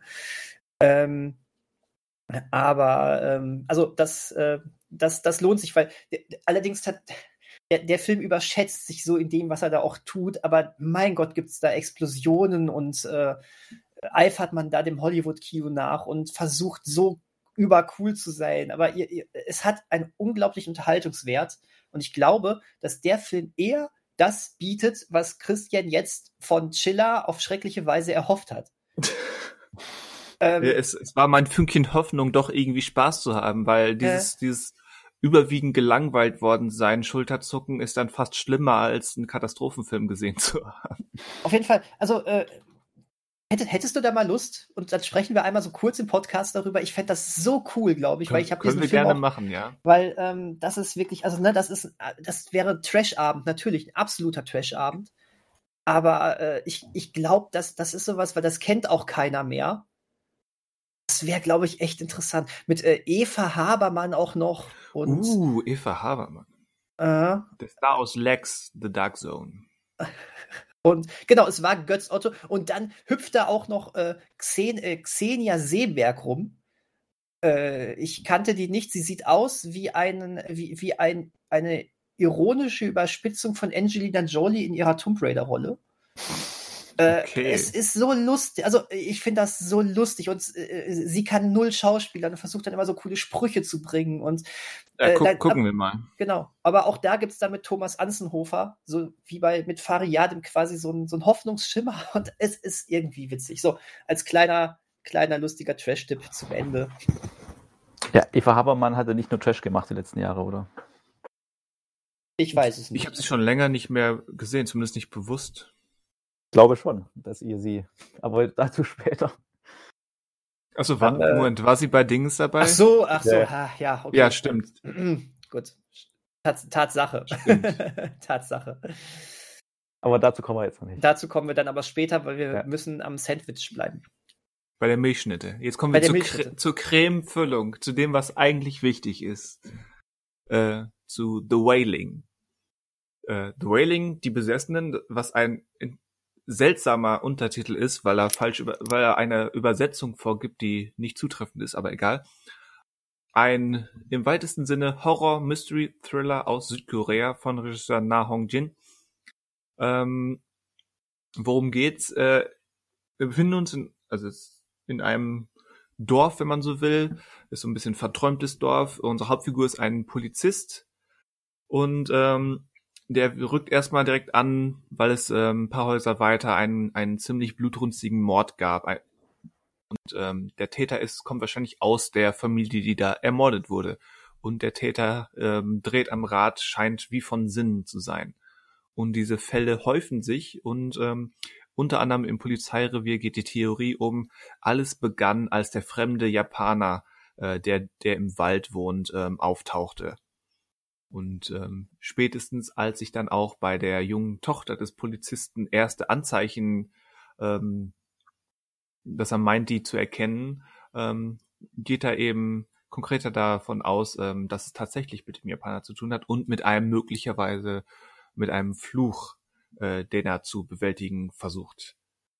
Und das eskaliert dann immer weiter. Das ist so im Grunde der Plot. Ich hatte den Film vor ähm, ein, zwei, nein, nicht eher zwei, drei Jahren gesehen, fand ihn ähm, faszinierend, aber er hatte mich damals noch nicht begeistern können. Wie er jetzt bei der Zweitsichtung gelandet ist, erfahren wir gleich. Ähm, aber das war so mit der Grund, warum ich diesen Film ausgewählt hatte, dass ich ihn nochmal sehe und dass wir ihn zusammen besprechen, um vielleicht ähm, so ein paar Feinheiten herauszuarbeiten und um eben einen, einen südkoreanischen Horror-Thriller zu gucken, der von nicht wenigen Leuten als ein Highlight der ähm, ja ohnehin beachtlichen südkoreanischen ähm, neuen Welle, wenn man so will, äh, bezeichnet wird. Das als Einleitung. Wie habt, wie hat euch dieser Film gefallen? Was sind eure Eindrücke? Ja, ich kann mal anfangen, wenn äh, Daniel noch Fukuchino schlürfen möchte. Ähm, also ich habe ähm, von dem Film einiges schon gehört gehabt davor und ihn auch schon lange quasi auf der imaginären Liste gehabt, aber halt bisher noch nicht geschaut gehabt. Deswegen war das ja auch angenehm, diese Hausaufgabe zu bekommen, um das endlich mal abzuhaken. Mhm. Dementsprechend hatte ich schon ähm, so eine gewisse Erwartungshaltung an den Film, beziehungsweise man denkt halt immer, okay, wenn der so richtig gut sein soll, dann bin ich mal gespannt, was da so richtig gut sein soll an diesem Film. Und ähm, es war dann so, der geht ja auch, ähm, der ist sogar ein bisschen länger als Chiller of Duty, hat also sogar ein bisschen mehr zu erzählen. Aber ähm, ich finde, diese Länge tut diesem Film auch relativ gut, ähm, weil er, glaube ich, einfach, also man ist am Anfang ja auch noch gar nicht so ganz klar, wofür das jetzt hin und vor allen Dingen, was der Ton, das ist ja ganz oft bei den südkoreanischen Filmen ja auch so der Ton, der für uns ja. so ein bisschen äh, ungewohnt ist, weil er dann doch so einen gewissen, ja, ich weiß nicht, so ob es direkt schwarzer Humor ist, aber zumindest ein Humor drin liegt, den man so endlich erwarten würde, beziehungsweise nicht so zuordnen kann. Und der führt dazu, zumindest in der ersten, also im ersten Drittel des Films, dass man noch gar nicht so genau fassen kann, wie man das alles jetzt wahrnehmen soll. Weil gerade jetzt die Hauptfigur, der Polizist, am Anfang ähm, ja noch sehr, also es gibt jetzt nicht unbedingt Slapstick-Humor, aber es ist halt so eine Mischung, mit der man sich irgendwie schwer tut und dann hat man halt diese oder diese Horrormomente, die dann so plötzlich da reinbrechen. Und da weiß man dann, also habe ich zumindest am Anfang nicht gewusst, äh, soll ich die jetzt auch gruselig finden oder ist, wie die sich jetzt darauf, die darauf reagieren, ist es gar nicht, äh, ist es zu übertrieben und äh, soll gar nicht so ernst genommen werden. Und dann ist es eigentlich ganz spannend, weil das ist auch die Sache, was für mich dann den Film irgendwie, dieses Außergewöhnliche oder dieses Gut oder sehr Gute ist, dass man auch mit diesem Polizisten so diesen Wandel merkt, wie halt, wie du schon gesagt hast, alles äh, eskaliert irgendwie so komplett. Und in der zweiten Hälfte ist es dann wirklich ähm, ja so ein typisches, für mich eher so ein Horror-Drama oder Mystery-Drama gewesen, weil es sich ja schon sehr fokussiert auf diesen, auf diese Vater-Tochter-Geschichte, an der so viel, so viel eigentlich dranhängt und gleichzeitig das Böse in Anführungsstrichen gar nicht so genau definiert werden kann, beziehungsweise es vielleicht dieser Kampf, der da im Hintergrund abläuft, größer ist, als man denkt. Und so viele Dinge nochmal aufgemacht werden, dass ja. man so im Nachhinein auch nochmal nachdenkt, oder nachdenken muss, was ist da eigentlich jetzt passiert, ähm, was für Parteien waren da jetzt involviert, was wurde eigentlich erzählt? Und das würde ich eigentlich gleich nochmal äh, schauen möchte, um so nochmal so ein paar Versatzstücke, die einem so, also Krümel, die einem gegeben wurden, vorher nochmal so genauer anschauen kann. Und ähm, deswegen ist es so ein Film, den kann man gar nicht also in Worte schwer fassen, was eigentlich so gut ist, weil man muss halt, und deswegen ist diese Länge halt auch ein ähm, Pluspunkt für den Film, man muss da so rein, sich reinsteigern, ähnlich wie der Polizist es eigentlich macht um in diesen Film da so reinzukommen und dann so ähm, gepackt zu werden von dem. besessen sozusagen sein von dem Film. Besessen. Ja, aber ich muss auch sagen, jetzt bei, bei der zweiten Sichtung mit dem Wissen, worauf das ungefähr hinaus will, ähm, findet oder fand ich mich gerade im, im ersten Drittel oder in der, erst, in der ersten Hälfte ähm, habe ich nochmal ganz andere Be Beobachtungen gemacht mhm. oder habe nochmal genauer hingeschaut, was jetzt wie, wer sich wie verhält, wer was sagt, ähm, wie, wie man an gewisse Orte oder in gewisse Denkrichtungen ähm, gestoßen wird. Also, wie du schon sagst, ja, ähm, ja. Da, da lohnt sich dann entweder ein genauerer Blick, wenn, wenn man, wenn man das drauf hat, oder eben wirklich äh, direkt noch einmal gucken. Ja. Weil du ja vor allen Dingen, es gibt so eine halbe Stunde vor dem Schluss, also ohne jetzt einzugehen auf den Inhalt, gibt es so eine Szene, in der man so eigentlich alle drei Parteien so in der Nähe sieht. Also ein Teil steht oben auf einem Berg, einer direkt runter und die dritte Person, die auch eine Rolle spielt, ist so ein paar 50, 100 Meter entfernt. Und zu diesem Zeitpunkt weiß man eigentlich, also wusste ich zumindest als Zuschauer nicht genau, wer jetzt quasi hier gut und böse ist oder wer der Gute und der Böse ist. Und auch die Musik in dem Fall hilft einem auch gar nicht weiter, weil die versucht dann da so ein bisschen, also man ist lange Zeit, steht man quasi im Dunkeln, was diese gut-böse Sache betrifft. Und ähm, ist vielleicht auch schwierig, immer von gut und böse zu sprechen. Nee, und das, das, halt eine halbe Stunde vor, also vor Ende, wo er eigentlich, äh, man eigentlich zum Ende zusteuert, ist es noch völlig offen. Also das ja. Ich würde nicht ja. sagen, dass es am Ende auch noch offen ist, aber ich würde sagen, nee, genau. nee, das nicht, das dass, diese genau. Ratlosig dass ja. diese Ratlosigkeit äh, dass der zentrale Punkt des Films ist. Stimmt. Ja, das ist eigentlich äh, ein ganz guter Punkt, ja. Ja, absolut. Das ist ja auch das, das was die, die Hauptfigur dann spätestens dann auch in, in am Ende ähm, durchmacht. Oder der ganze Film wirft ja immer wieder so, so Glaubens- oder Vertrauensfragen auf. Ähm, mhm, mhm, die haben ja selten wirklich was Handfestes, sondern folgen irgendwelchen Intuitionen oder Anstößen oder so weiter oder subjektiven Empfindungen und, und meinen dann, dass das angeblich in Anführungszeichen Richtige zu tun. Und genau ja. damit will dieser Film ja ganz zentral spielen. Und die beiden Polare, die, die Extreme zwischen Gut und Böse, die sind ja am Ende relativ klar definiert. Genau, am Ende ist es klar, aber wie das so halt noch zu diesem Zeitpunkt, diese halbe Stunde vorher, wird noch damit, weiß nicht, gespielt, aber da ist noch alles so völlig offen. Ja, ja was, was, was heißt gespielt? Es wird eigentlich zum hauptsächlichen Spannungsfaktor ja auch gemacht. Ne? Ja, da ist ja halt, genau die Vertrauensfrage. Wem am Ende traut man? Genau, wem richtig. glaubt man? Ja. ja. Genau. Ähm, ne, ich sag nur drei, dreimal Glocken und so. Glocken? Hahn. Hahn, Hahn. Es war ein Hahn, genau. Wir sind ja hier nicht bei Game of Thrones. Wie komme ich auf Nein, wir Hahn. sind bei der Bibel. So ist es. Stimmt. Hahn. Ja, äh. Der Film beginnt ja auch mit einem Bibelzitat. Richtig, richtig. Ja, das war The Wailing. Nein, also. Nee, der Daniel, wie fandest du den? Also hast du noch gar nichts sagen dürfen jetzt. Nee, weil ich tatsächlich dir sehr fasziniert zugehört habe, weil ähm, ich sehr, ähm, ich sehr ähnlich wie du jetzt auch aufgefasst habe. Ähm, und wie Christian auch schon sagte, das ist so auch, oder wir beide sagten, das ist so ein Film, der braucht auch, glaube ich, definitiv nochmal eine zweite Sichtung. Ähm, gerade weil ich wirklich glaube, dass man, wenn man dann am Anfang ähm, mit einem ganz anderen Blick nochmal drauf guckt, dass, dass das noch erheblich davon gewinnen wird. Ähm, das fand ich sehr cool. Ich würde ich würd, äh, eher noch mal so auf einzelne Szenen eingehen wollen. Ähm, ich fand unfassbar faszinierend, dieses Wort hatten wir vorhin ja auch schon mal genannt, ähm, wie, ähm, wie dieser Scham Schamane, der dann ab einem bestimmten Punkt auftaucht, ähm, diesen Ritus da durchführt. Das ja. fand ich so ja. dermaßen geil inszeniert mhm. und ähm, da, da war ich irgendwie so drin auf einmal.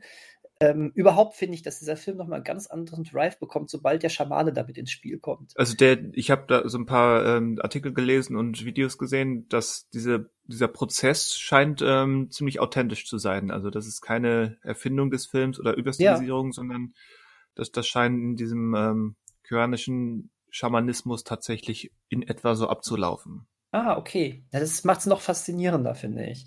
Also es war aber auch cool, aber auch wie es gefilmt wurde, ähm, da gab es dann ja auch so ein paar Parallelschnitte noch und sowas. Das war ähm, ja wirklich. Wo, wo cool. du sagst, die Parallelmontage an mindestens zwei zentralen ähm, Sequenzen gibt es diese Parallelmontage, wo sich Handlung eben parallel erstreckt. Das fand ich auch sehr gelungen und, und, und spannend und eben aufs Thema hin zugeschnitten. Absolut, ja. Ja, und dann der Hauptcharakter selbst, ne? Ähm, der einfach mal nicht, wie weit, das ist so, so interessant, da jetzt nach Chiller drüber zu sprechen. Ja. Wie, wie weit kannst du weg sein von sowas wie Chiller? ähm, der eben nicht der super Polizist ist, sondern voll überfordert in seinem Job ist, äh, der eben, ähm, ja, hier, hier wären wir ja auch wieder zentraler Punkt, äh, Pole gut und böse, der eben, ähm, ja, da auch gar nicht, also der versucht, das Beste zu machen, daran aber auch gerne scheitert und weder sympathisch noch unsympathisch ist, sondern mal so, mal so. Und ähm, ja, wie, wie, gesagt, alleine wie er sich da als Polizist dann am Anfang auch schon anstellt, ähm, ist jetzt nicht gerade seine Berufung, der Job. Äh, das fand ich, fand ich spannend, weil das, das trauen sich viele Sachen überhaupt, viele Filme überhaupt gar nicht. Da, die glauben dann immer, so ein, so ein Paradebeispiel eines guten Polizisten bringen zu müssen. Selbst ja. gebrochene Polizisten sind eigentlich, ähm, sind eigentlich ja, hervorragend in ihrem Job. Sie sind dann halt nur, sie gucken nur ab und zu gebrochen in die Kamera. Wo, wobei und, man das in südkoreanischen Filmen erstaunlich häufig sieht, diese Art von ähm, eigentlich nicht gerade cleveren Polizisten, die aber mit einem übersteigerten Selbstbewusstsein an den Tag gehen.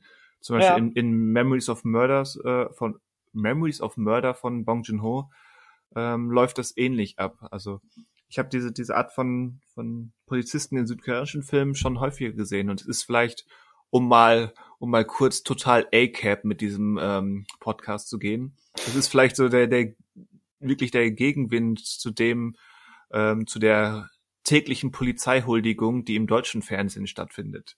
Ja, okay. Hm. Also, ich verstehe. Ich hätte, wäre jetzt sogar so meine, ich glaube, ich habe mir die Frage so gestellt, ob es diesen diese Art von Charakter häufiger im südkoreanischen Kino gibt. Das hätte ich mir jetzt nämlich so gar nicht beantworten können. Spannend, ich, ich, ich wollte ja Memories of, of, Murder schon, schon mal bei der, bei der Hausaufgabe nennen, aber da Manuel den schon gesehen hatte, fiel da ja durch. Hm. Wie gesagt, der, das Angebot oder der, der Auftrag steht an dich immer noch, den mal zu gucken. Alles klar. Ist, ich weiß gerade nicht wo, aber irgendwo wird er immer noch gestreamt. Ich glaube Prime. Ich glaube auch. Ich, ja. ich, ich äh, schreibe mir den mal auf, äh, irgendwo zwischen ähm, Ingmar Bergmann-Filmen und Gilmore Girls. Und Hitchcock. Und Hitchcock, genau.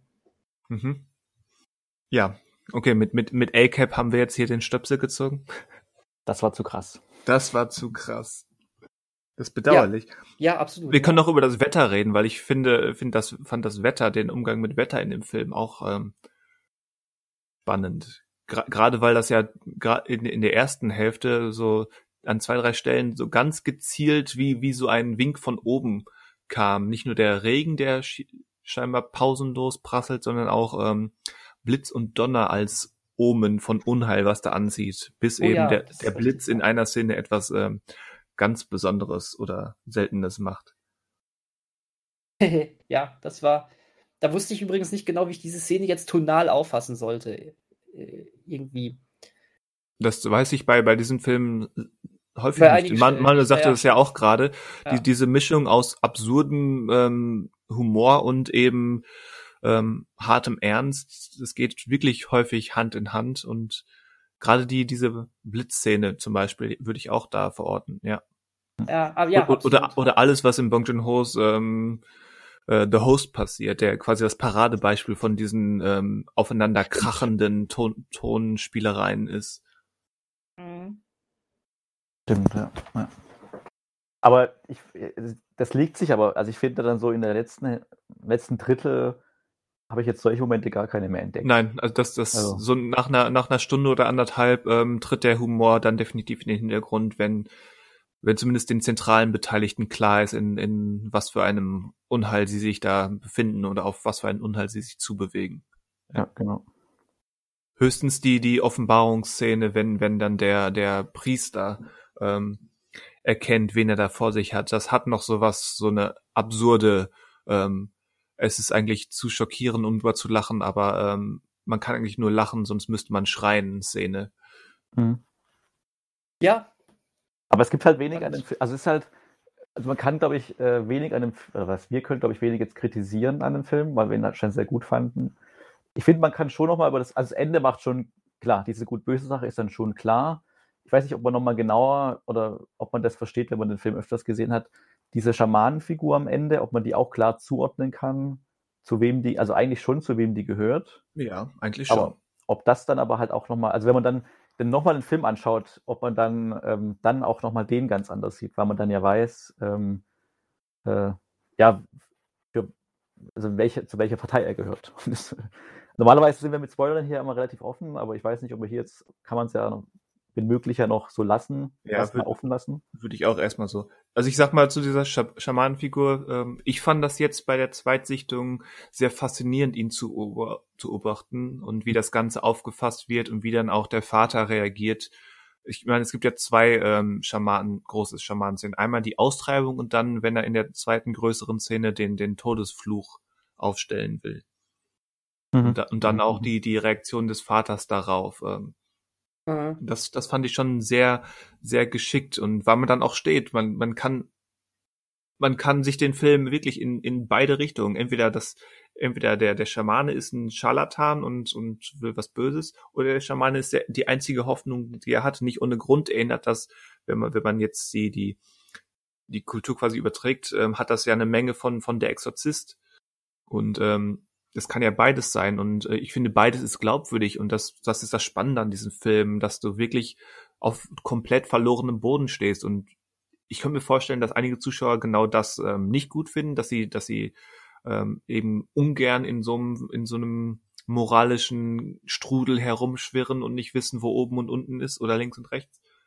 Aber ich fand das eben sehr spannend und auch clever gemacht in sowohl in in der Bildsprache als auch in den Dialogen wie du wirklich, wie du wirklich merkst, wie, wie bei den Figuren, die Handlungen vollziehen, wie da die inneren Zahnräder rattern und wie sie dann ähm, ihre Entscheidungen treffen, ohne genau zu wissen, wohin es führt. Mhm. Ähm, aber dass du eben nachvollziehen kannst, warum sie es tun. Also um, um das aufzulösen, was ich in der Einleitung gesagt hatte, mir hat dieser Film jetzt ähm, noch wesentlich, wesentlich besser gefallen als bei der ersten Sichtung. Da muss man sich den ja noch mal reinpfeifen. Ja. Ernsthaft, ja. Er ist ja aktuell ist- noch bei äh, Sky. Genau. Bei Sky. Übrigens war das bei euch auch so, mal ganz ab vom Film, dass äh, dieses ähm, Kinowelt-Logo die ganze Zeit eingeblendet war. Ja, das ist bei manchen ähm, Filmen bei Sky. Also ich habe von einer Weile noch einen anderen, ich glaube auch, haben die die ganzen koreanischen Filme? Ich habe den ähm, The Chaser gesehen Mhm. Ähm, bei Sky. Regisseur, oder? Ist doch der gleiche. Ist das der gleiche? Meine. Ja, ist der gleiche Regisseur, genau. Ja. Der auch, der auch sehr gut ist. Ähm, und da war auch die ganze Zeit das Kinowelt-Logo drin, als wäre es ein TV-Sender-Logo. Ja. Mhm. Das hat mich ja wirklich schon an alte TV-Zeiten erinnert. Lustig. Ähm, Ja, die Werbung hat noch gefehlt. Ja, soweit kommt's noch. Übrigens, ja. Memories of Murder ist auch gerade bei Sky und bei Prime Video. Falls Ah. du den also jetzt nachholen willst, Daniel, hast du. Ja, ja, Noch die ist, äh, Möglichkeit. Wie gesagt, steht hier zwischen Ingmar Bergmann, Gilmore Girls und Hitchcock. Was eine Mischung. Ähm, genau. Naja, gut, also äh, ich, ähm, ich, hab, ich, ma ich mochte übrigens Nasenbluten noch nie. Nach dem Film mag ich es noch weniger. Wer mag Nasenbluten? Anders gefragt. Also, Ja, das ist Richtig, auch es gibt mit richtig. Sicherheit Leute, die so denken, boah, ey, endlich, endlich wieder Nasenbluten. Ähm, aber das war schon eine schöne Szene, ja. okay.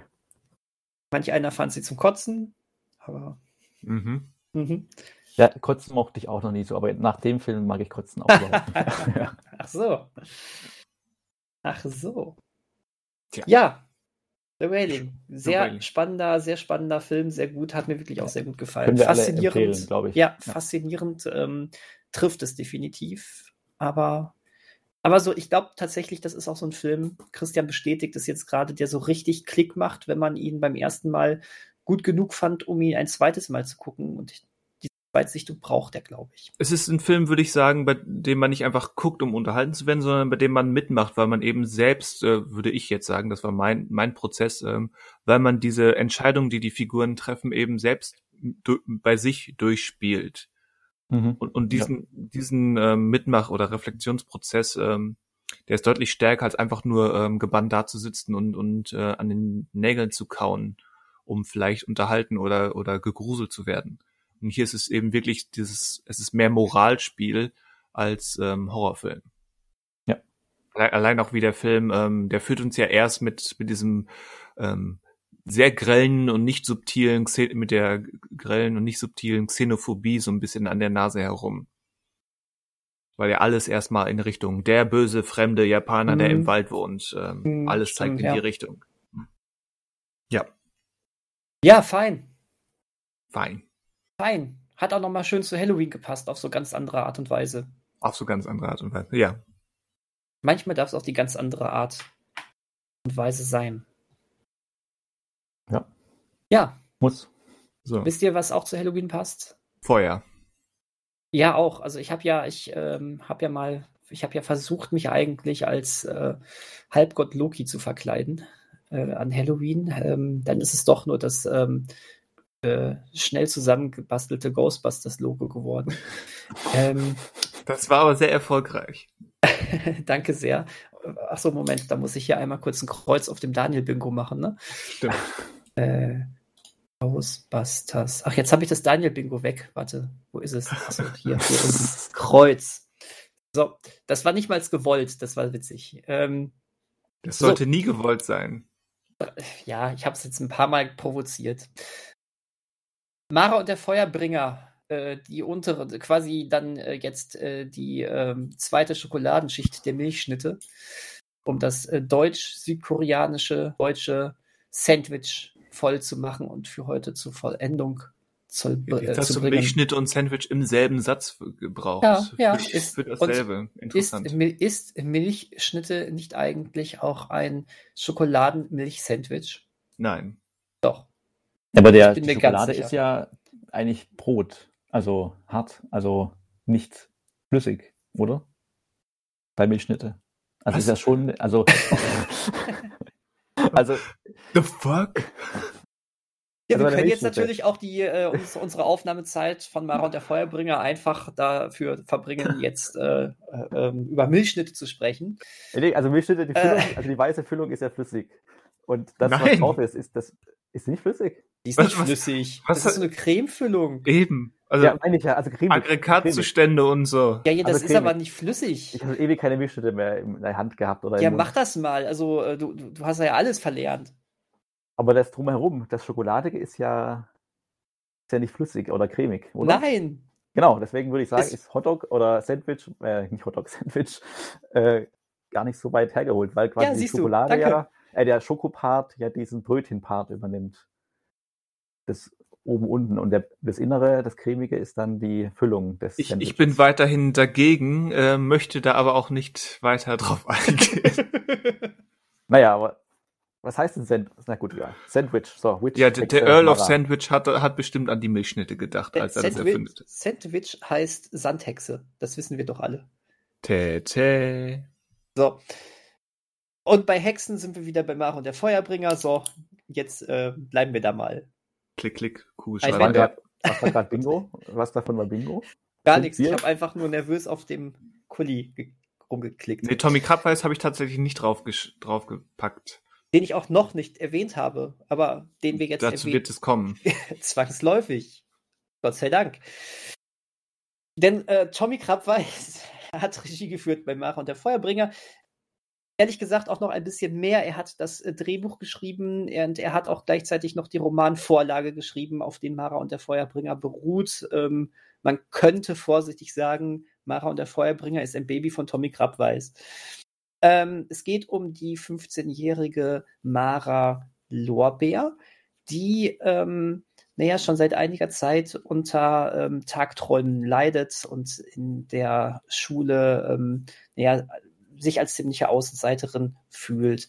Und ähm, das wird nicht besser, dass äh, ihre, ihre Mutter leicht esoterisch angehaucht ist. Leicht? Ähm, und ähm, solche, solche äh, tollen Sachen macht, wie ein, äh, wie äh, bei einem Baumsprechseminar teilzunehmen, wo Mara auch regelmäßig dann auch noch gezwungen wird, daran teilzunehmen, ähm, bei mitzumachen.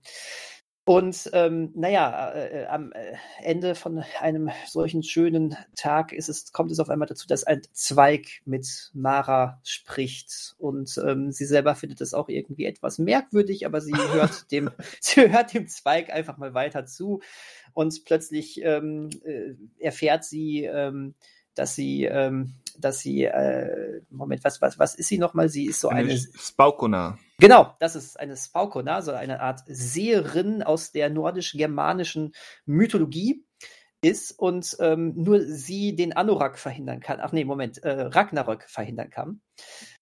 Und, tay. ähm, und ja, es, äh, auf, auf einmal steht sie in Kontakt äh, mit dem Halbgott Loki, ähm, der gerade ähm, noch mehr bei der Strafe, die er erleiden muss, leidet, ähm, weil, äh, naja, ähm, die Sigyn entführt worden ist. Und ähm, ja, damit droht quasi, wie gesagt, Ragnarok auszubrechen. und Mara weiß jetzt gar nicht, was sie machen soll, deswegen nimmt sie Kontakt mit einem ähm, Universitätsprofessor auf, der sich mit der nordisch-germanischen Mythologie auskennt. Und naja, beide sind plötzlich mitten in einem Abenteuer.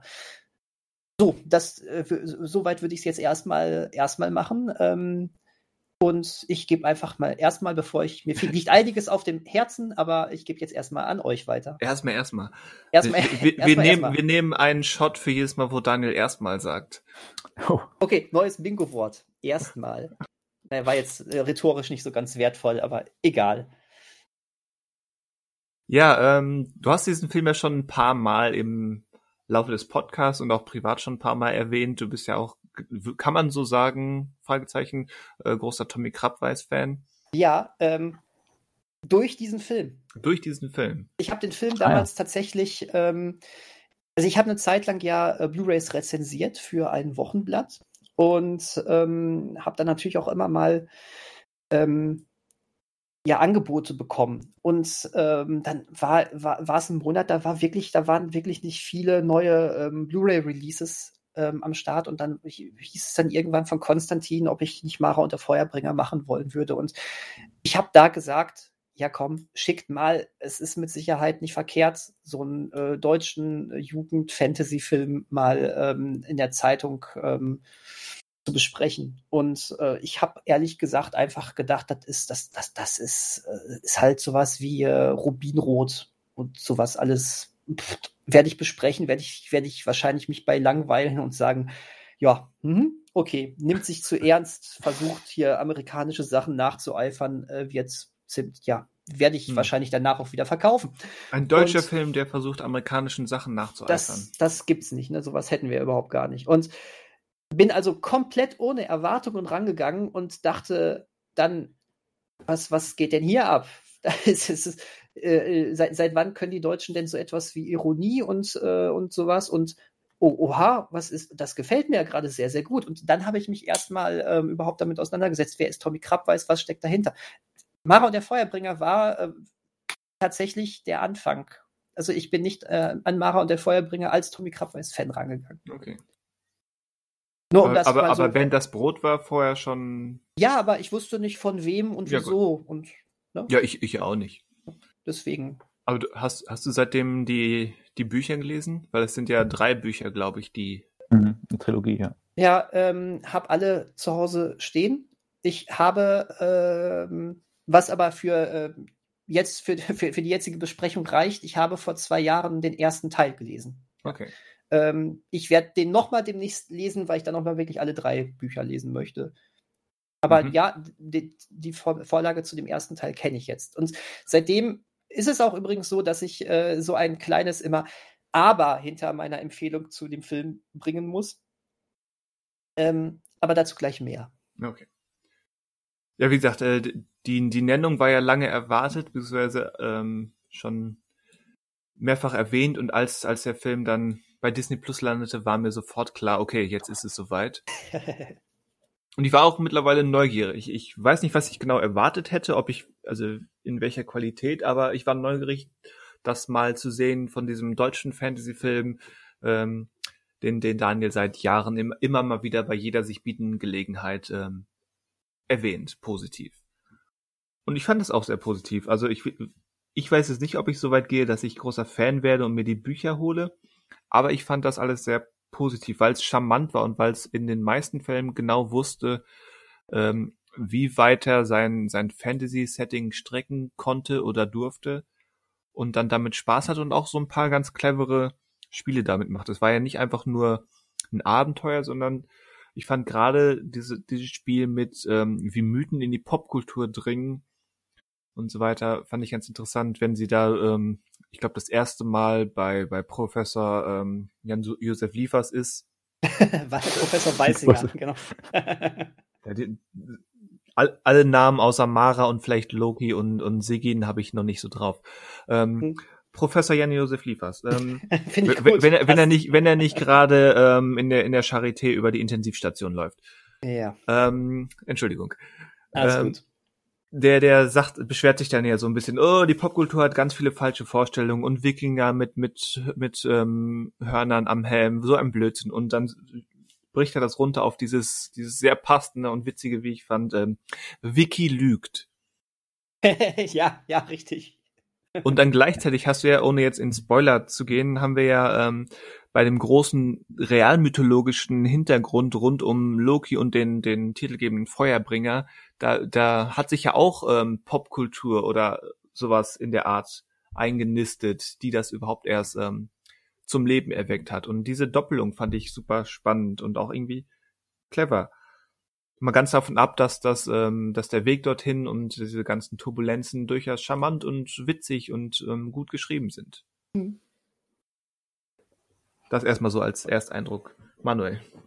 Ähm, dem würde ich mich erstmal anschließen. Ich bin vielleicht so ein Deut weniger, also nicht, das heißt weniger positiv. Also ich fand es auch gut. Ich fand auch die Selbstironie war gelungen und äh, auch angebracht. Ähm, es war aber immer so ein bisschen, äh, das ist immer wieder so, so eine, so eine äh, Erwartungshaltungssache, dass man halt dann hier aufgebaut wurde, als ob es die Auferstehung Christi ist, der Film, und ist es dann dann doch nicht. Und ähm, ja, also ich war jetzt an, nach dem Film, fand ich so, ja, nett, gut und auch äh, wirklich, das muss man leider immer wieder sagen, auch mal nett, sowas aus Deutschland zu sehen und zu sehen, dass es auch funktioniert.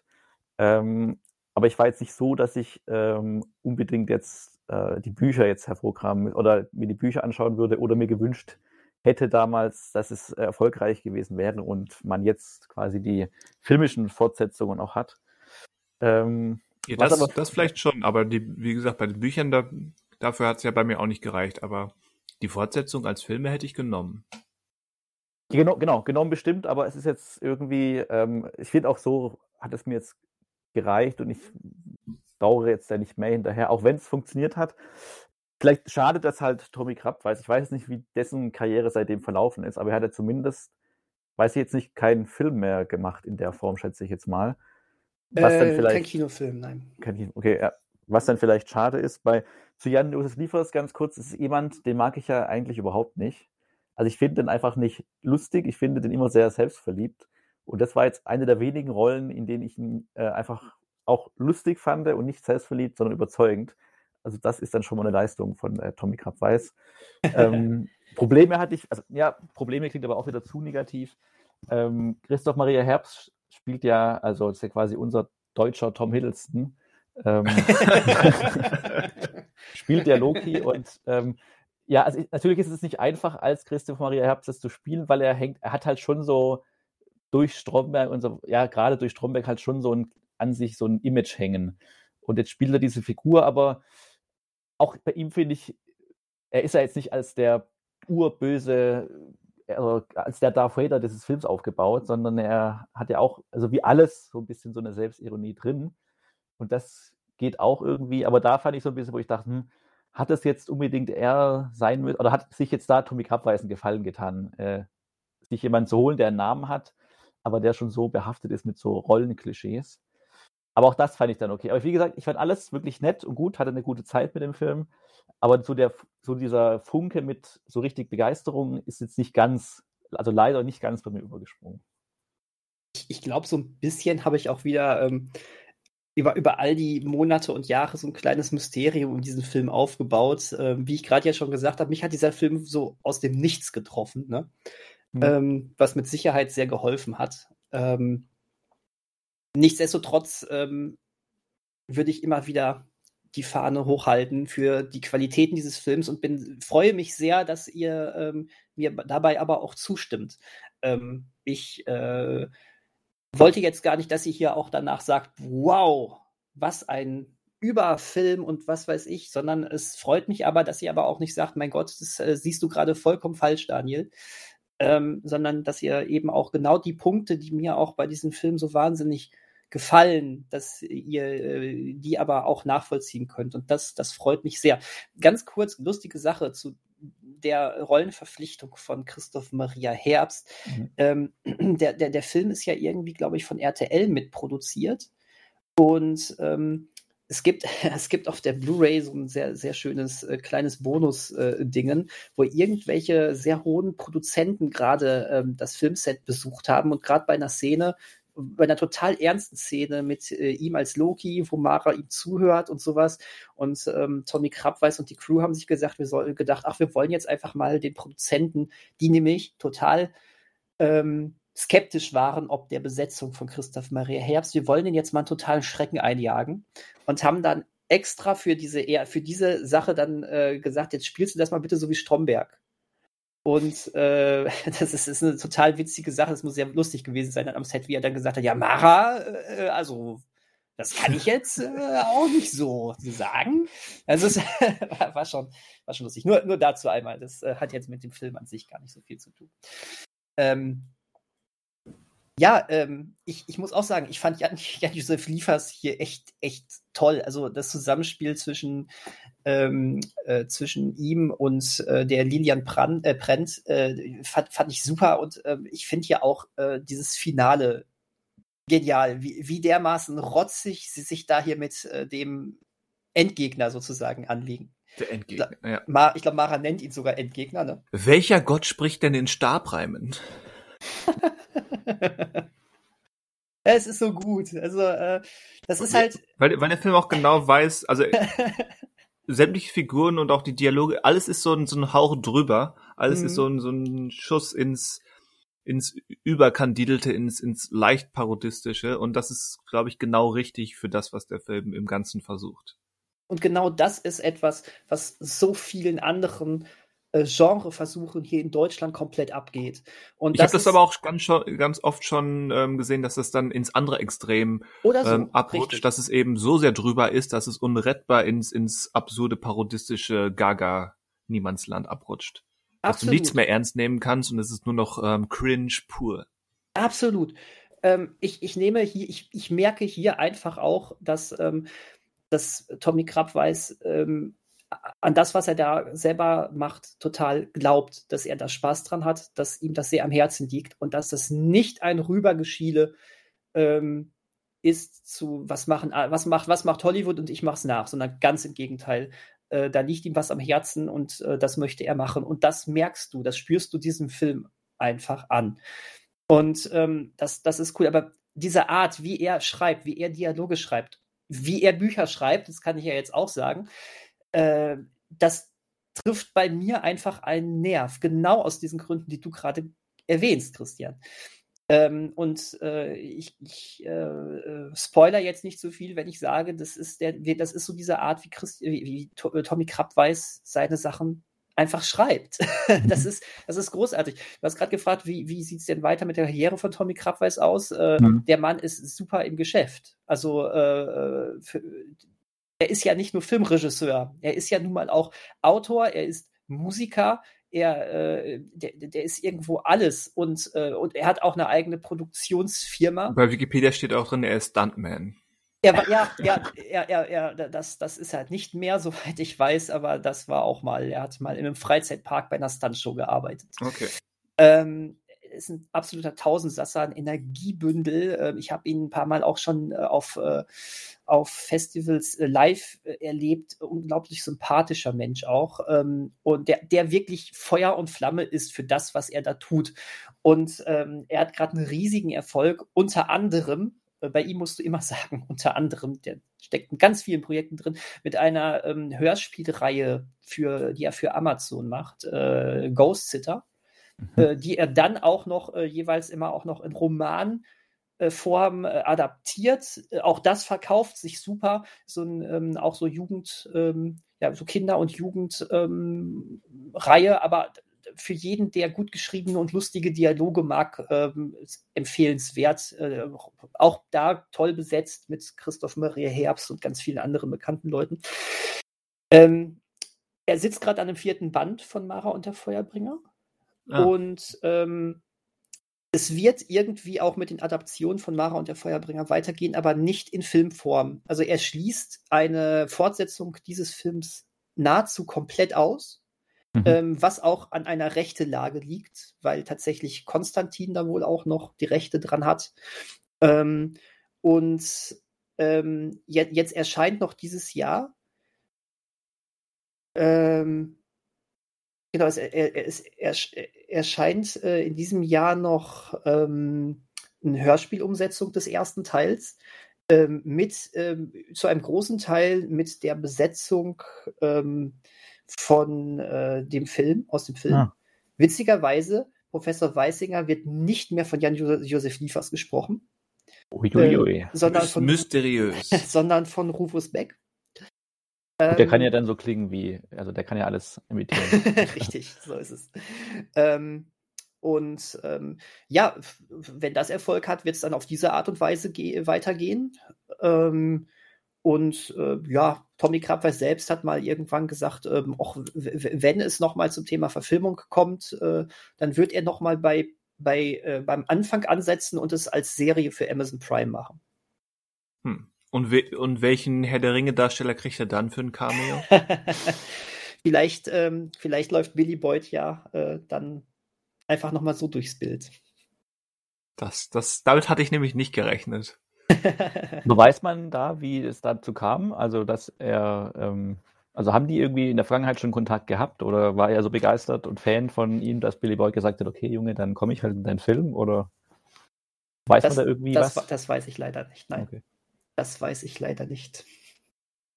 Mhm. Ähm, ja. Vielleicht noch ganz witzig, dass ähm, äh, Tommy Krabweis tatsächlich ähm, für das Buch damals ähm, so viel Energie ähm, da, da reingesteckt hat, dass, dass er auch das, ähm, dieses, äh, diese äh, nordische Mythologie richtig umsetzt, diese germanische Mythologie, dass er zusammen mit einem Professor daran gearbeitet hat. Also er hat sich als Berater ähm, ähm, Rudolf Simic, der ist ähm, österreichischer Philologe, ähm, germanistischer Medievist und Skandinavist. Ähm, Junge, den, hat er sich, den hat er sich als Berater herangezogen. Und ähm, so wie man hört, ist er auch da sehr streng, streng gewesen. Und es war, ähm, das hat äh, wohl ähm, ja die Arbeit an dem Roman ähm, nicht gerade verkürzt, aber es hat sich wohl sehr, sehr gelohnt. Ja. Und ähm, genau, weil ihm war wirklich sehr wichtig, dass das, ähm, dass er da keinen, ja, dass er das einigermaßen vernünftig umsetzt und eben das, was er da ja auch irgendwo ironisch äh, bemängelt, dass er da nicht selbst in diese Falle gerät. Das ist richtig, ist nur vernünftig. Jo. Hast du denn diese Fan-Dokumentation mal gesehen zu dem Film, von der man überliest? Äh, nee, tatsächlich. Göttergags und Fantasy, die Mara-Story, nee. die es bei YouTube gibt, ah. wo irgendwie aus den Archiven, also aus Privatarchiven von Tommy Krabweis Material geholt wurde und irgendwie viele Berichte vom Set und wie es gelaufen ist und die Entstehung und auch irgendwie Szenen gezeigt werden, die rausgeschnitten werden mussten, weil es ja dann ähm, eine FSK 6 Freigabe geben musste fürs Kino. Stimmt, ja. Ich, ich äh, habe hab mal gehört, dass äh, immer mal wieder aufploppte, ob es einen äh, Director's Cut nochmal geben sollte von diesem Film. Weil er tatsächlich eigentlich eine ähm, ab 12 Version machen könnte. Ähm, aber gut, ich, ich glaube tatsächlich, dass das Kapitel aber abgeschlossen ist. Ja, spannend. Nee, cool, das wusste ich nicht. Also jetzt bei das, YouTube, wenn man die einfach sucht. Ja, ähm, das, äh, da, da würde ich, das würde ich mir gerne mal, mal tatsächlich auch angucken. ganz, ganz, ganz kurz noch zum Ende. Ähm, ich habe vorhin so ein kleines Aber angekündigt. Ähm, tatsächlich, seit ich den, den Roman gelesen habe, ähm, habe ich aber auch gemerkt, wo Tommy Krabweis ähm, budgettechnisch einfach auch, auch Abstriche hat machen müssen. Ähm, so ist zum Beispiel der, ähm, der Angriff der Midgard-Schlange äh, erheblich anders und größer in dem Film. Ja. Das, ähm, das konnte, war abzusehen. Ja, ja, also äh, dieser, dieser, dieser eigentlich ganz geschickte Schachzug mit dem Mittelaltermarkt, den gibt es so auch überhaupt gar nicht im, im Buch. Ähm, und ähm, ja, ansonsten die Visionen, die Mara hat, die sind da, äh, die sind schon noch sehr, ähm, also erheblich größer und äh, ausschweifender im Buch. Also sie reitet da zum Beispiel auch mal wirklich auf so einer riesigen Schlange und sowas alles. Und was ich ganz nett fand, ähm, ihre äh, Kräfte, ihre Visionen funktionieren anders. Ähm, ich, ähm, ah, ein bisschen aus der Erinnerung musste ich das jetzt gerade sagen, aber sie, sie muss etwas berühren, soweit ich weiß, was, ähm, was zu tun hat mit dem, worüber sie eine Vision hat, was dann sogar dazu führt, dass sie, als sie das erste Mal das Unigelände betritt, ähm, so eine ähm, so ein Gedenkmal oder eine Tafel oder eine Statue oder sowas von ähm, den ähm, Schollgeschwistern anfasst mhm. und dann äh, so eine Vision davon hat, wie, ähm, wie äh, äh, Flugblätter von denen dann zum Beispiel irgendwie durch die Gegend noch, noch, noch fliegen oder irgendwie sowas. Also es, ähm, diese Kraft von ihr, die funktioniert ein bisschen anders und ist noch ein bisschen ausschweifender. Aber nur dazu. Also äh, okay. Roman, der Roman war ganz fantastisch und ähm, ich habe jetzt umso mehr Bock, demnächst nochmal zu lesen und zwei und drei dann auch endlich mal zu lesen. Und dann vier, wenn dann vier jetzt tatsächlich. Ja, da sitzt er gerade dran. Ähm, In da, zwei Jahren dann. Ja. Erst erstmal als neuester Eintrag dieses Franchises kommt dann ja das Hörspiel bald. Ja, genau. Mara und der Feuerbringer. Jetzt habt ihr es auch mal. Jetzt haben wir es auch mal. Jetzt haben wir es geschnallt. Genau. Tja. Dann ja, haben wir ja hier sehr unterschiedlich, also heißt, nee, eigentlich haben wir nicht sehr unterschiedlich. Wir haben halt einen Film, der überraschenderweise gar nicht gut ankam bei uns. ja, war, war nicht mit zu rechnen. Ja. Und zwei, die eigentlich erstmal beide sehr, also erstmal positiv aufgenommen wurden.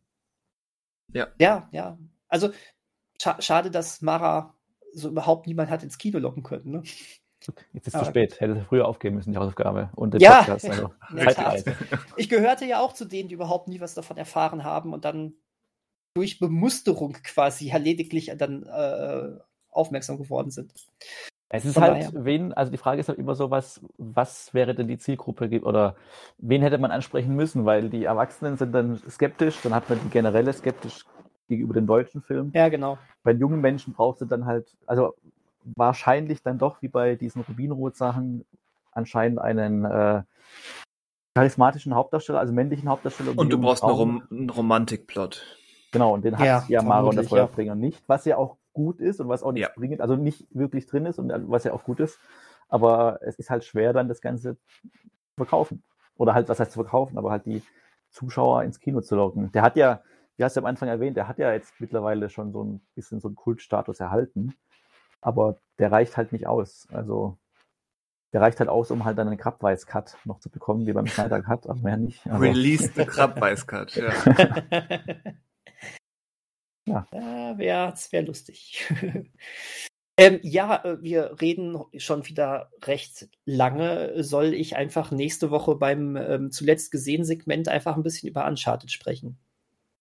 Können wir, also können wir auch machen. Wenn du das opfern möchtest, wenn du dieses, diese Woche keinen Film sehen wirst, den du besprechen möchtest.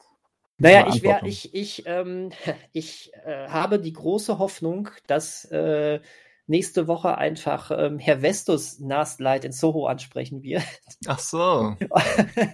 Stimmt, aber, hätte, hätte, ja fast geklappt, dass ich den noch geschaut hätte. Ja, wir haben es beide, wir haben es aber nicht. auch nicht geschafft. Wir haben es alle nicht geschafft. Wir werden diesen Film ähm, zu wenn alles gut läuft, zu dem Zeitpunkt, wo dieser Podcast in die Welt entlassen wird, gesehen haben. Ah ja.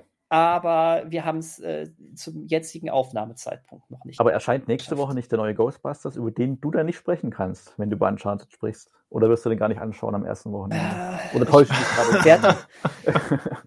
Wir haben ja auch noch kein Thema für nächste Woche. Ich möchte eine faire Chance Richtig. geben. Wir haben ja noch kein Thema. Wir sprechen über die Ghostbusters-Trilogie. Vielleicht, äh, vielleicht können wir ja einfach dann, wenn, wenn wir tatsächlich bis zu dem Zeitpunkt Last Night in Soho und Ghostbusters schon gesehen haben und wir haben über Eternals auch noch nicht wirklich gesprochen heute, wäre doch vielleicht sogar mal so ein aktuell-Podcast etwas.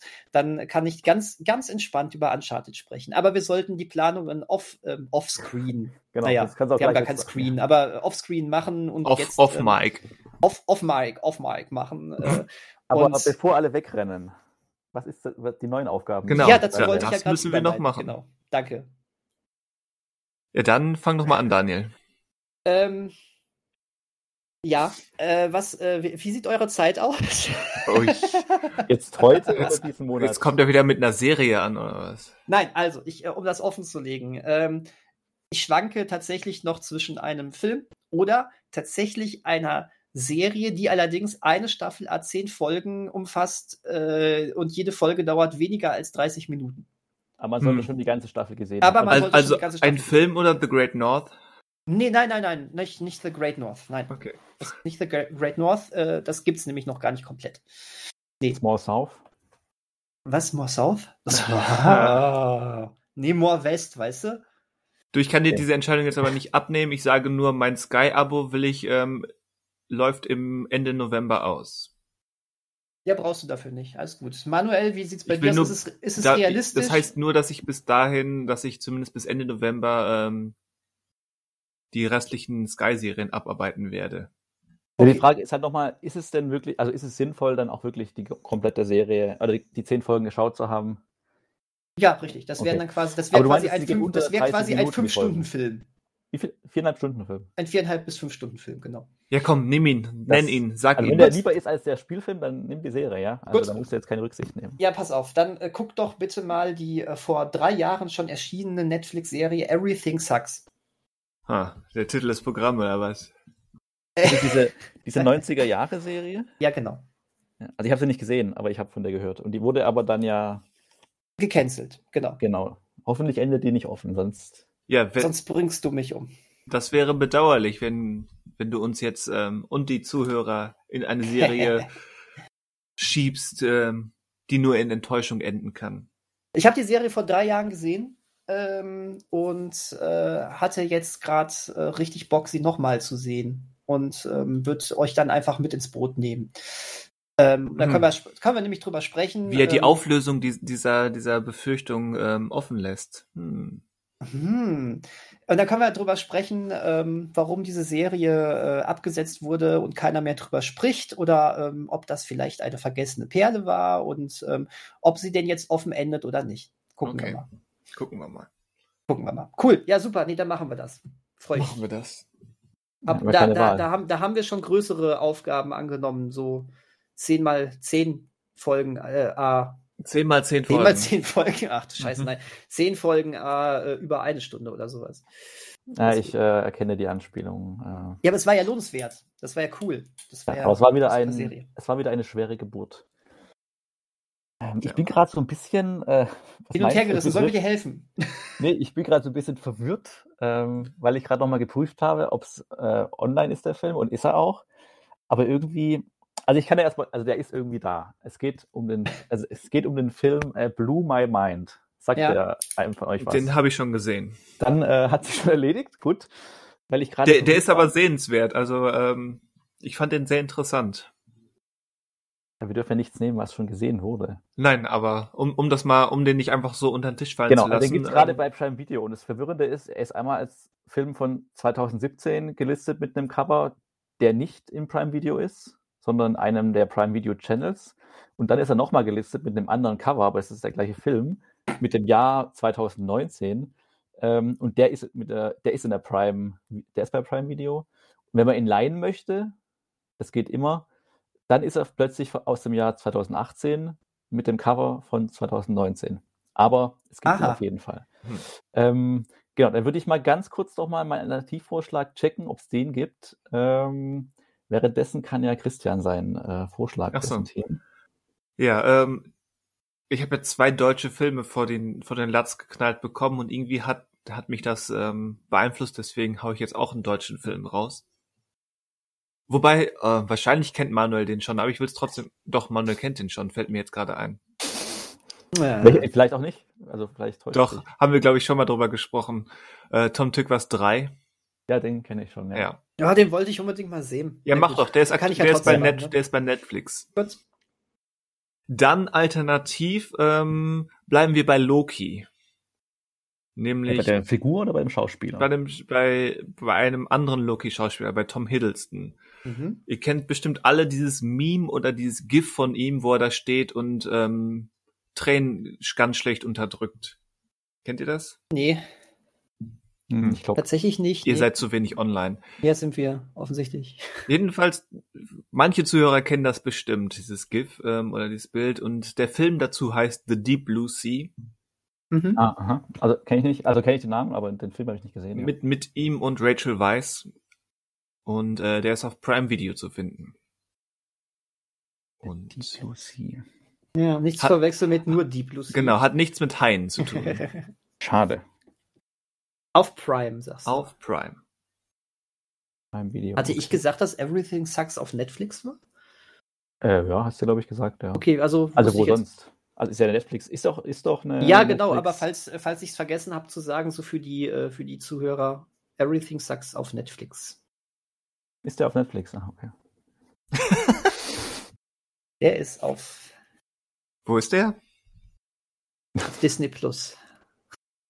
Also, Auf Netflix ist der. Manu, hast du jetzt das Rätsel um deine Alternativtitel genannt, äh, Ähm, gelöst? genau, also ich habe jetzt, das Problem ist natürlich, das Problem entsteht dann, wenn du jetzt den Film auch, oder wenn einer von euch den gesehen hat.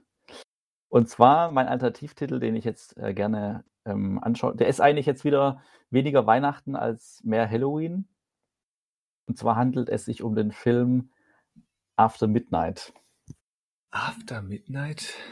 Kennt den einer von euch? Sagt mir Eine- gerade nichts. Hat das was von Eine der der romantische? Horrorkomödie. Okay. über einen Mann, der ähm, von seiner Freundin verlassen wird und daran zu knabbern hat und gleichzeitig aber auch äh, sich mit einem Monster auseinandersetzen muss. Also ja, das, das Cover ist mir beim Scrollen durch Prime schon ein paar Mal aufgefallen.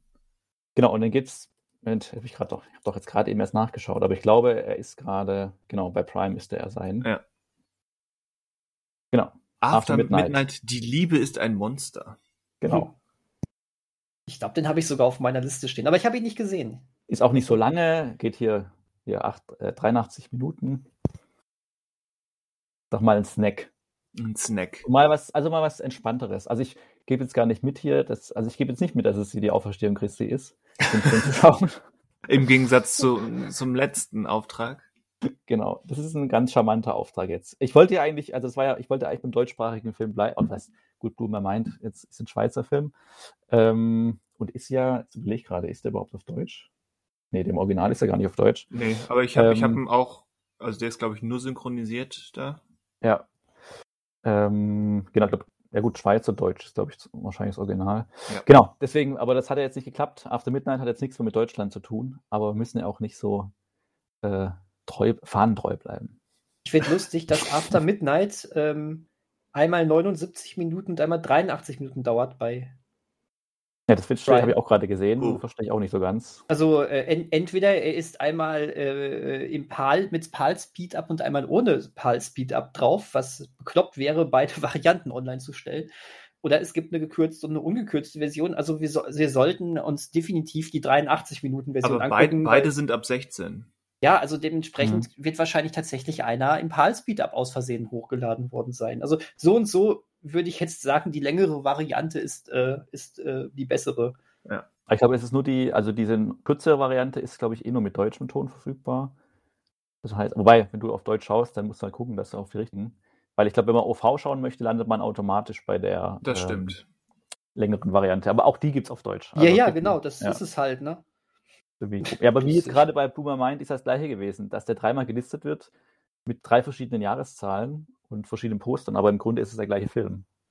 Das habe ich auch nicht ganz verstanden. Super. Danke, Prime. Ja, da gibt's oft ähm, Colores. Prime sucks. Everything sucks. Genau. Ja, da ist ja Da haben eine doch schöne wieder. bunte Mischung. Auf jeden Fall. Da bin ich froh, dass ich jetzt Everything Sucks äh, gewählt habe, weil ähm, ansonsten hätte ich auch etwas mit eher düsterer Stimmung gehabt. Und Ja gut, After Midnight ist jetzt nicht unbedingt düster, aber also, also heißt düster, also spielt nachts mal, aber der Ton ist jetzt nicht düster. Also es ist kein The Wailing. okay, das ist gut. Das Ja, ist ich habe euch, ich habe euch mal wieder äh, Coming of Age reingedrückt. De, de, de, ding, ding, ding, ding. Ah. Ach so, um das noch aufzulösen, weil du hast es tatsächlich nicht gesagt. Ähm, ich habe Fassbrause gegen dein klassisches However getauscht. Ach, cool. Das, äh, das mag ich. Da hätte ich selber, wäre ich selbst nicht drauf gekommen bei mir. Naja, however. However. However. Okay, das war jetzt mit Ansage. äh, Das zählen wir jetzt mal nicht dazu. Nein. Ich, Ich würde fast auf- behaupten, diesmal, diesmal hat keiner ein Bingo gesch gesch geschafft. Nee, kann, kann nicht sein. Ich hab, ähm, habt ihr mitgezählt? Nicht bewusst, aber ich dürften nicht mal generell fünf Nennungen gewesen sein. Es waren fünf Kreuze, es waren genau fünf Kreuze. Okay. Es waren Ghostbusters, Coming of Age, Schoko Cappuccino, Kultkino und Bill Murray. Okay, ja. Ja. Also, deswegen. Aber ähm, es wird mir leicht fallen, weil, wenn, wenn ich, okay, das ist jetzt mit Ankündigung, das zählt nicht.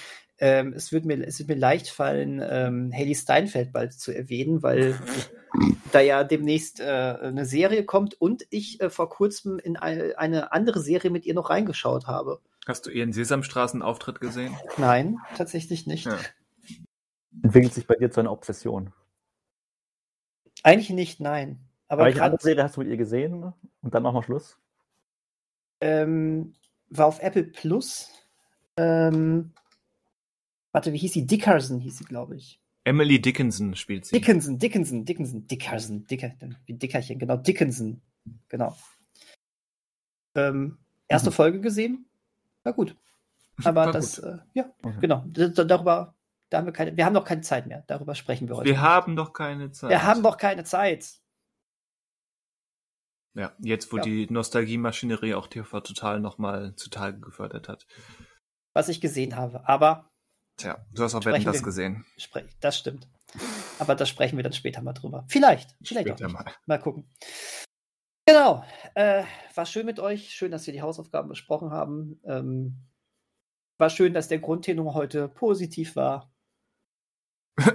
War er das? War, er- also ist es, aber ist doch generell eher, also der Grundtenor ist ja doch schon immer positiv. ja, ja, gut, okay. oder? Aber ich meine, wir haben ja sogar aus Schiller ein bisschen was rausgeholt. Mhm. Ja. Das war ja nicht so, dass ich den hingeworfen habe und jetzt schmeißt, also schlagt euch drum, sondern äh, ich war eine Chance. Wir wollten hier, also ich wollte eben hier eine Chance geben und Ja, finde ich gut. Das ist äh, immer, immer gut. So, in dem Sinne, ähm, wir überlegen uns noch für nächste Woche ein schönes Thema, damit ihr alle auch wie gewohnt äh, unterhalten werdet. Und äh, wenn, wie immer, wenn ihr Lust habt, mitzudiskutieren, mir geht das immer, wenn ich so einen Podcast höre, denke ich, boah, da würde ich jetzt gerne auch was zu sagen. Schreibt ins bereitsgesehen.de Forum oder auf welche Art auch immer, schreibt uns an und äh, diskutiert mit. Ähm, ja, und ansonsten, unsere Stimmen hört ihr dann heute in einer Woche wieder. Bis dahin, macht's gut. So sieht das aus. Tschüss. tschüss. Auf Wiedersehen. Hören. Auf Wiederhören. Nein. Du dürft ihr sagen, ich sag das nicht. Außerdem muss ich noch mein, mein ähm, klassisches Adios zusammen loswerden. Hat er recht. Von daher, Deswegen Judas. mach mal. Adios zusammen. Judas, Judas. Hast du mich Judas genannt? Vielleicht. Boah, Eine sehr biblische äh, Sendung heute. auf jeden Fall. Also Geh meine mit- Aufnahme ist schon zu Ende. Geh mit Gott, aber geh. Mich war nach Adios zusammen. Schluss. Für, für mich erst jetzt. Achso, gut. Amen.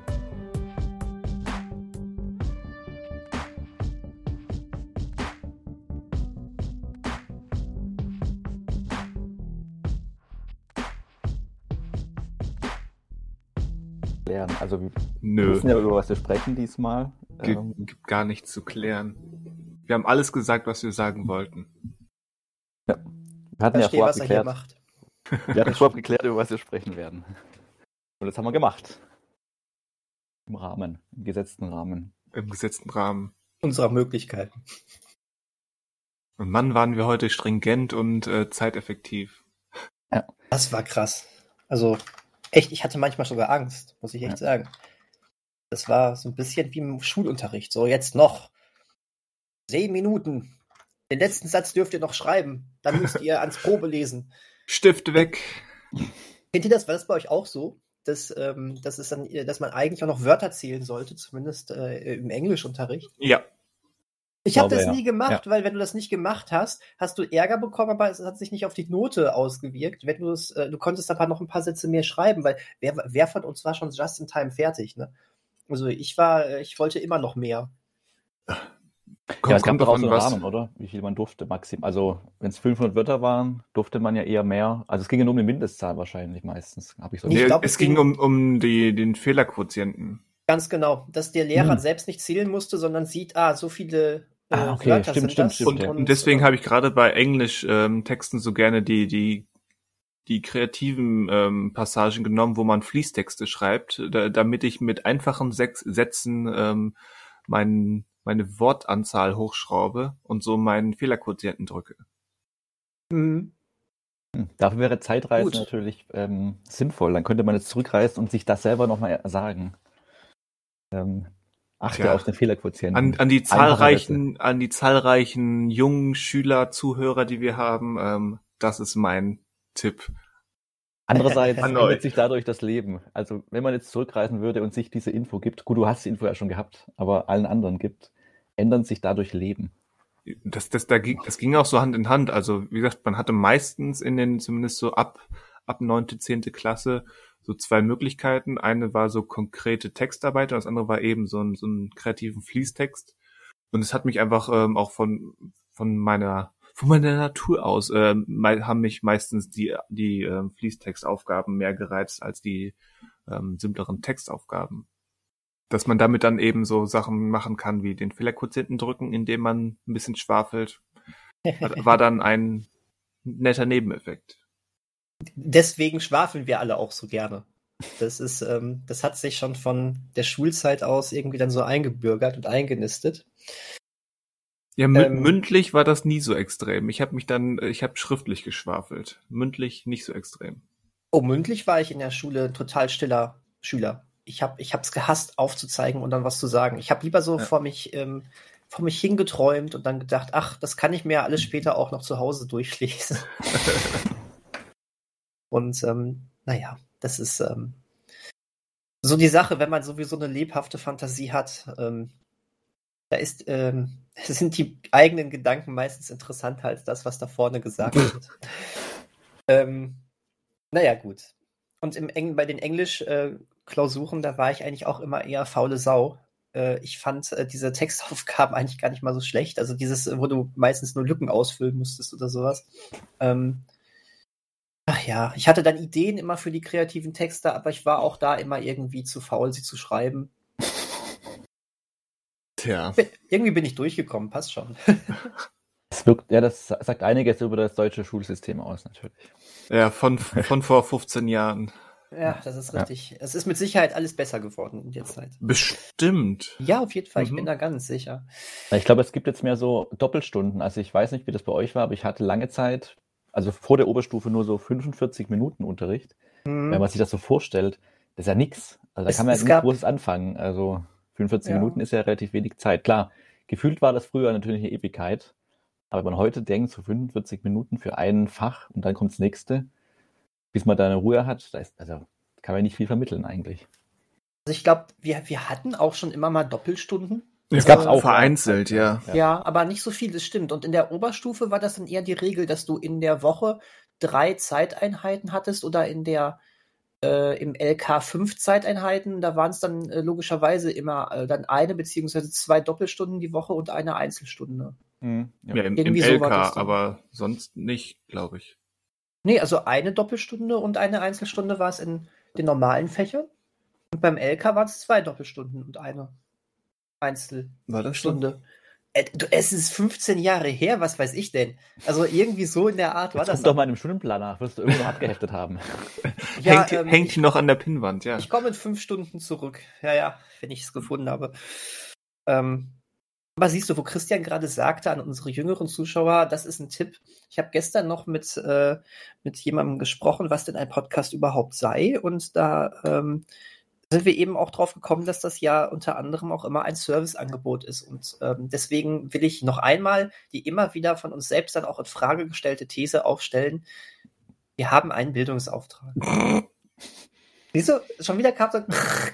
Das war, ist kein Störgeräusch, liebe Hörer. Das ist äh, ich dachte eher, du stellst die Frage, wer hört uns eigentlich? Nicht, wir haben uns Bildungsauftrag. Doch, doch, das, das war ein Lacher über dieses, diesen vermeintlichen Bildungsauftrag. Aber wer gibt uns diesen denn? Also wir sind ja nicht öffentlich-rechtlich oder sowas. Ja, deswegen ja mein... Ich mag das. Nee, Wenn jeder Podcast einen rum. Bildungsauftrag hätte. Das war, das war falsch. Kennt ihr diesen geilen Hund? Äh, ich glaube, den habe ich Christian Den hast du- gezeigt. Den habe ich an, an Halloween gezeigt, ne? Stimmt, da war Ich- das.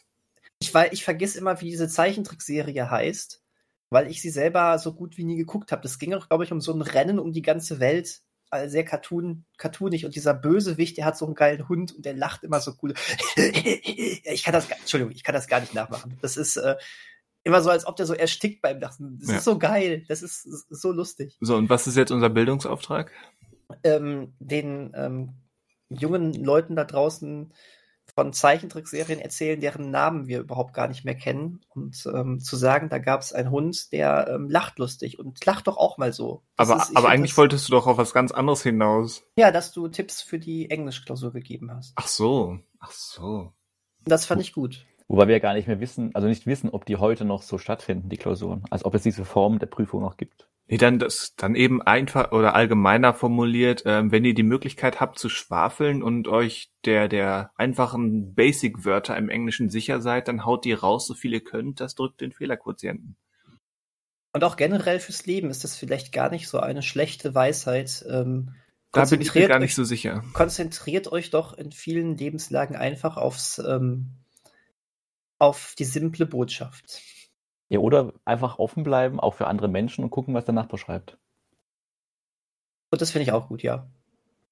Mit offenen Augen durchs Leben gehen. das Nennt sich ja auch Inspiration. Meine Nachbarn hatten alle eine zu schlechte Schrift. Ärgerlich. Konnte ich konnte ich nie gut lesen, deswegen habe ich mich dann schnell auf mein eigenes Blatt konzentriert.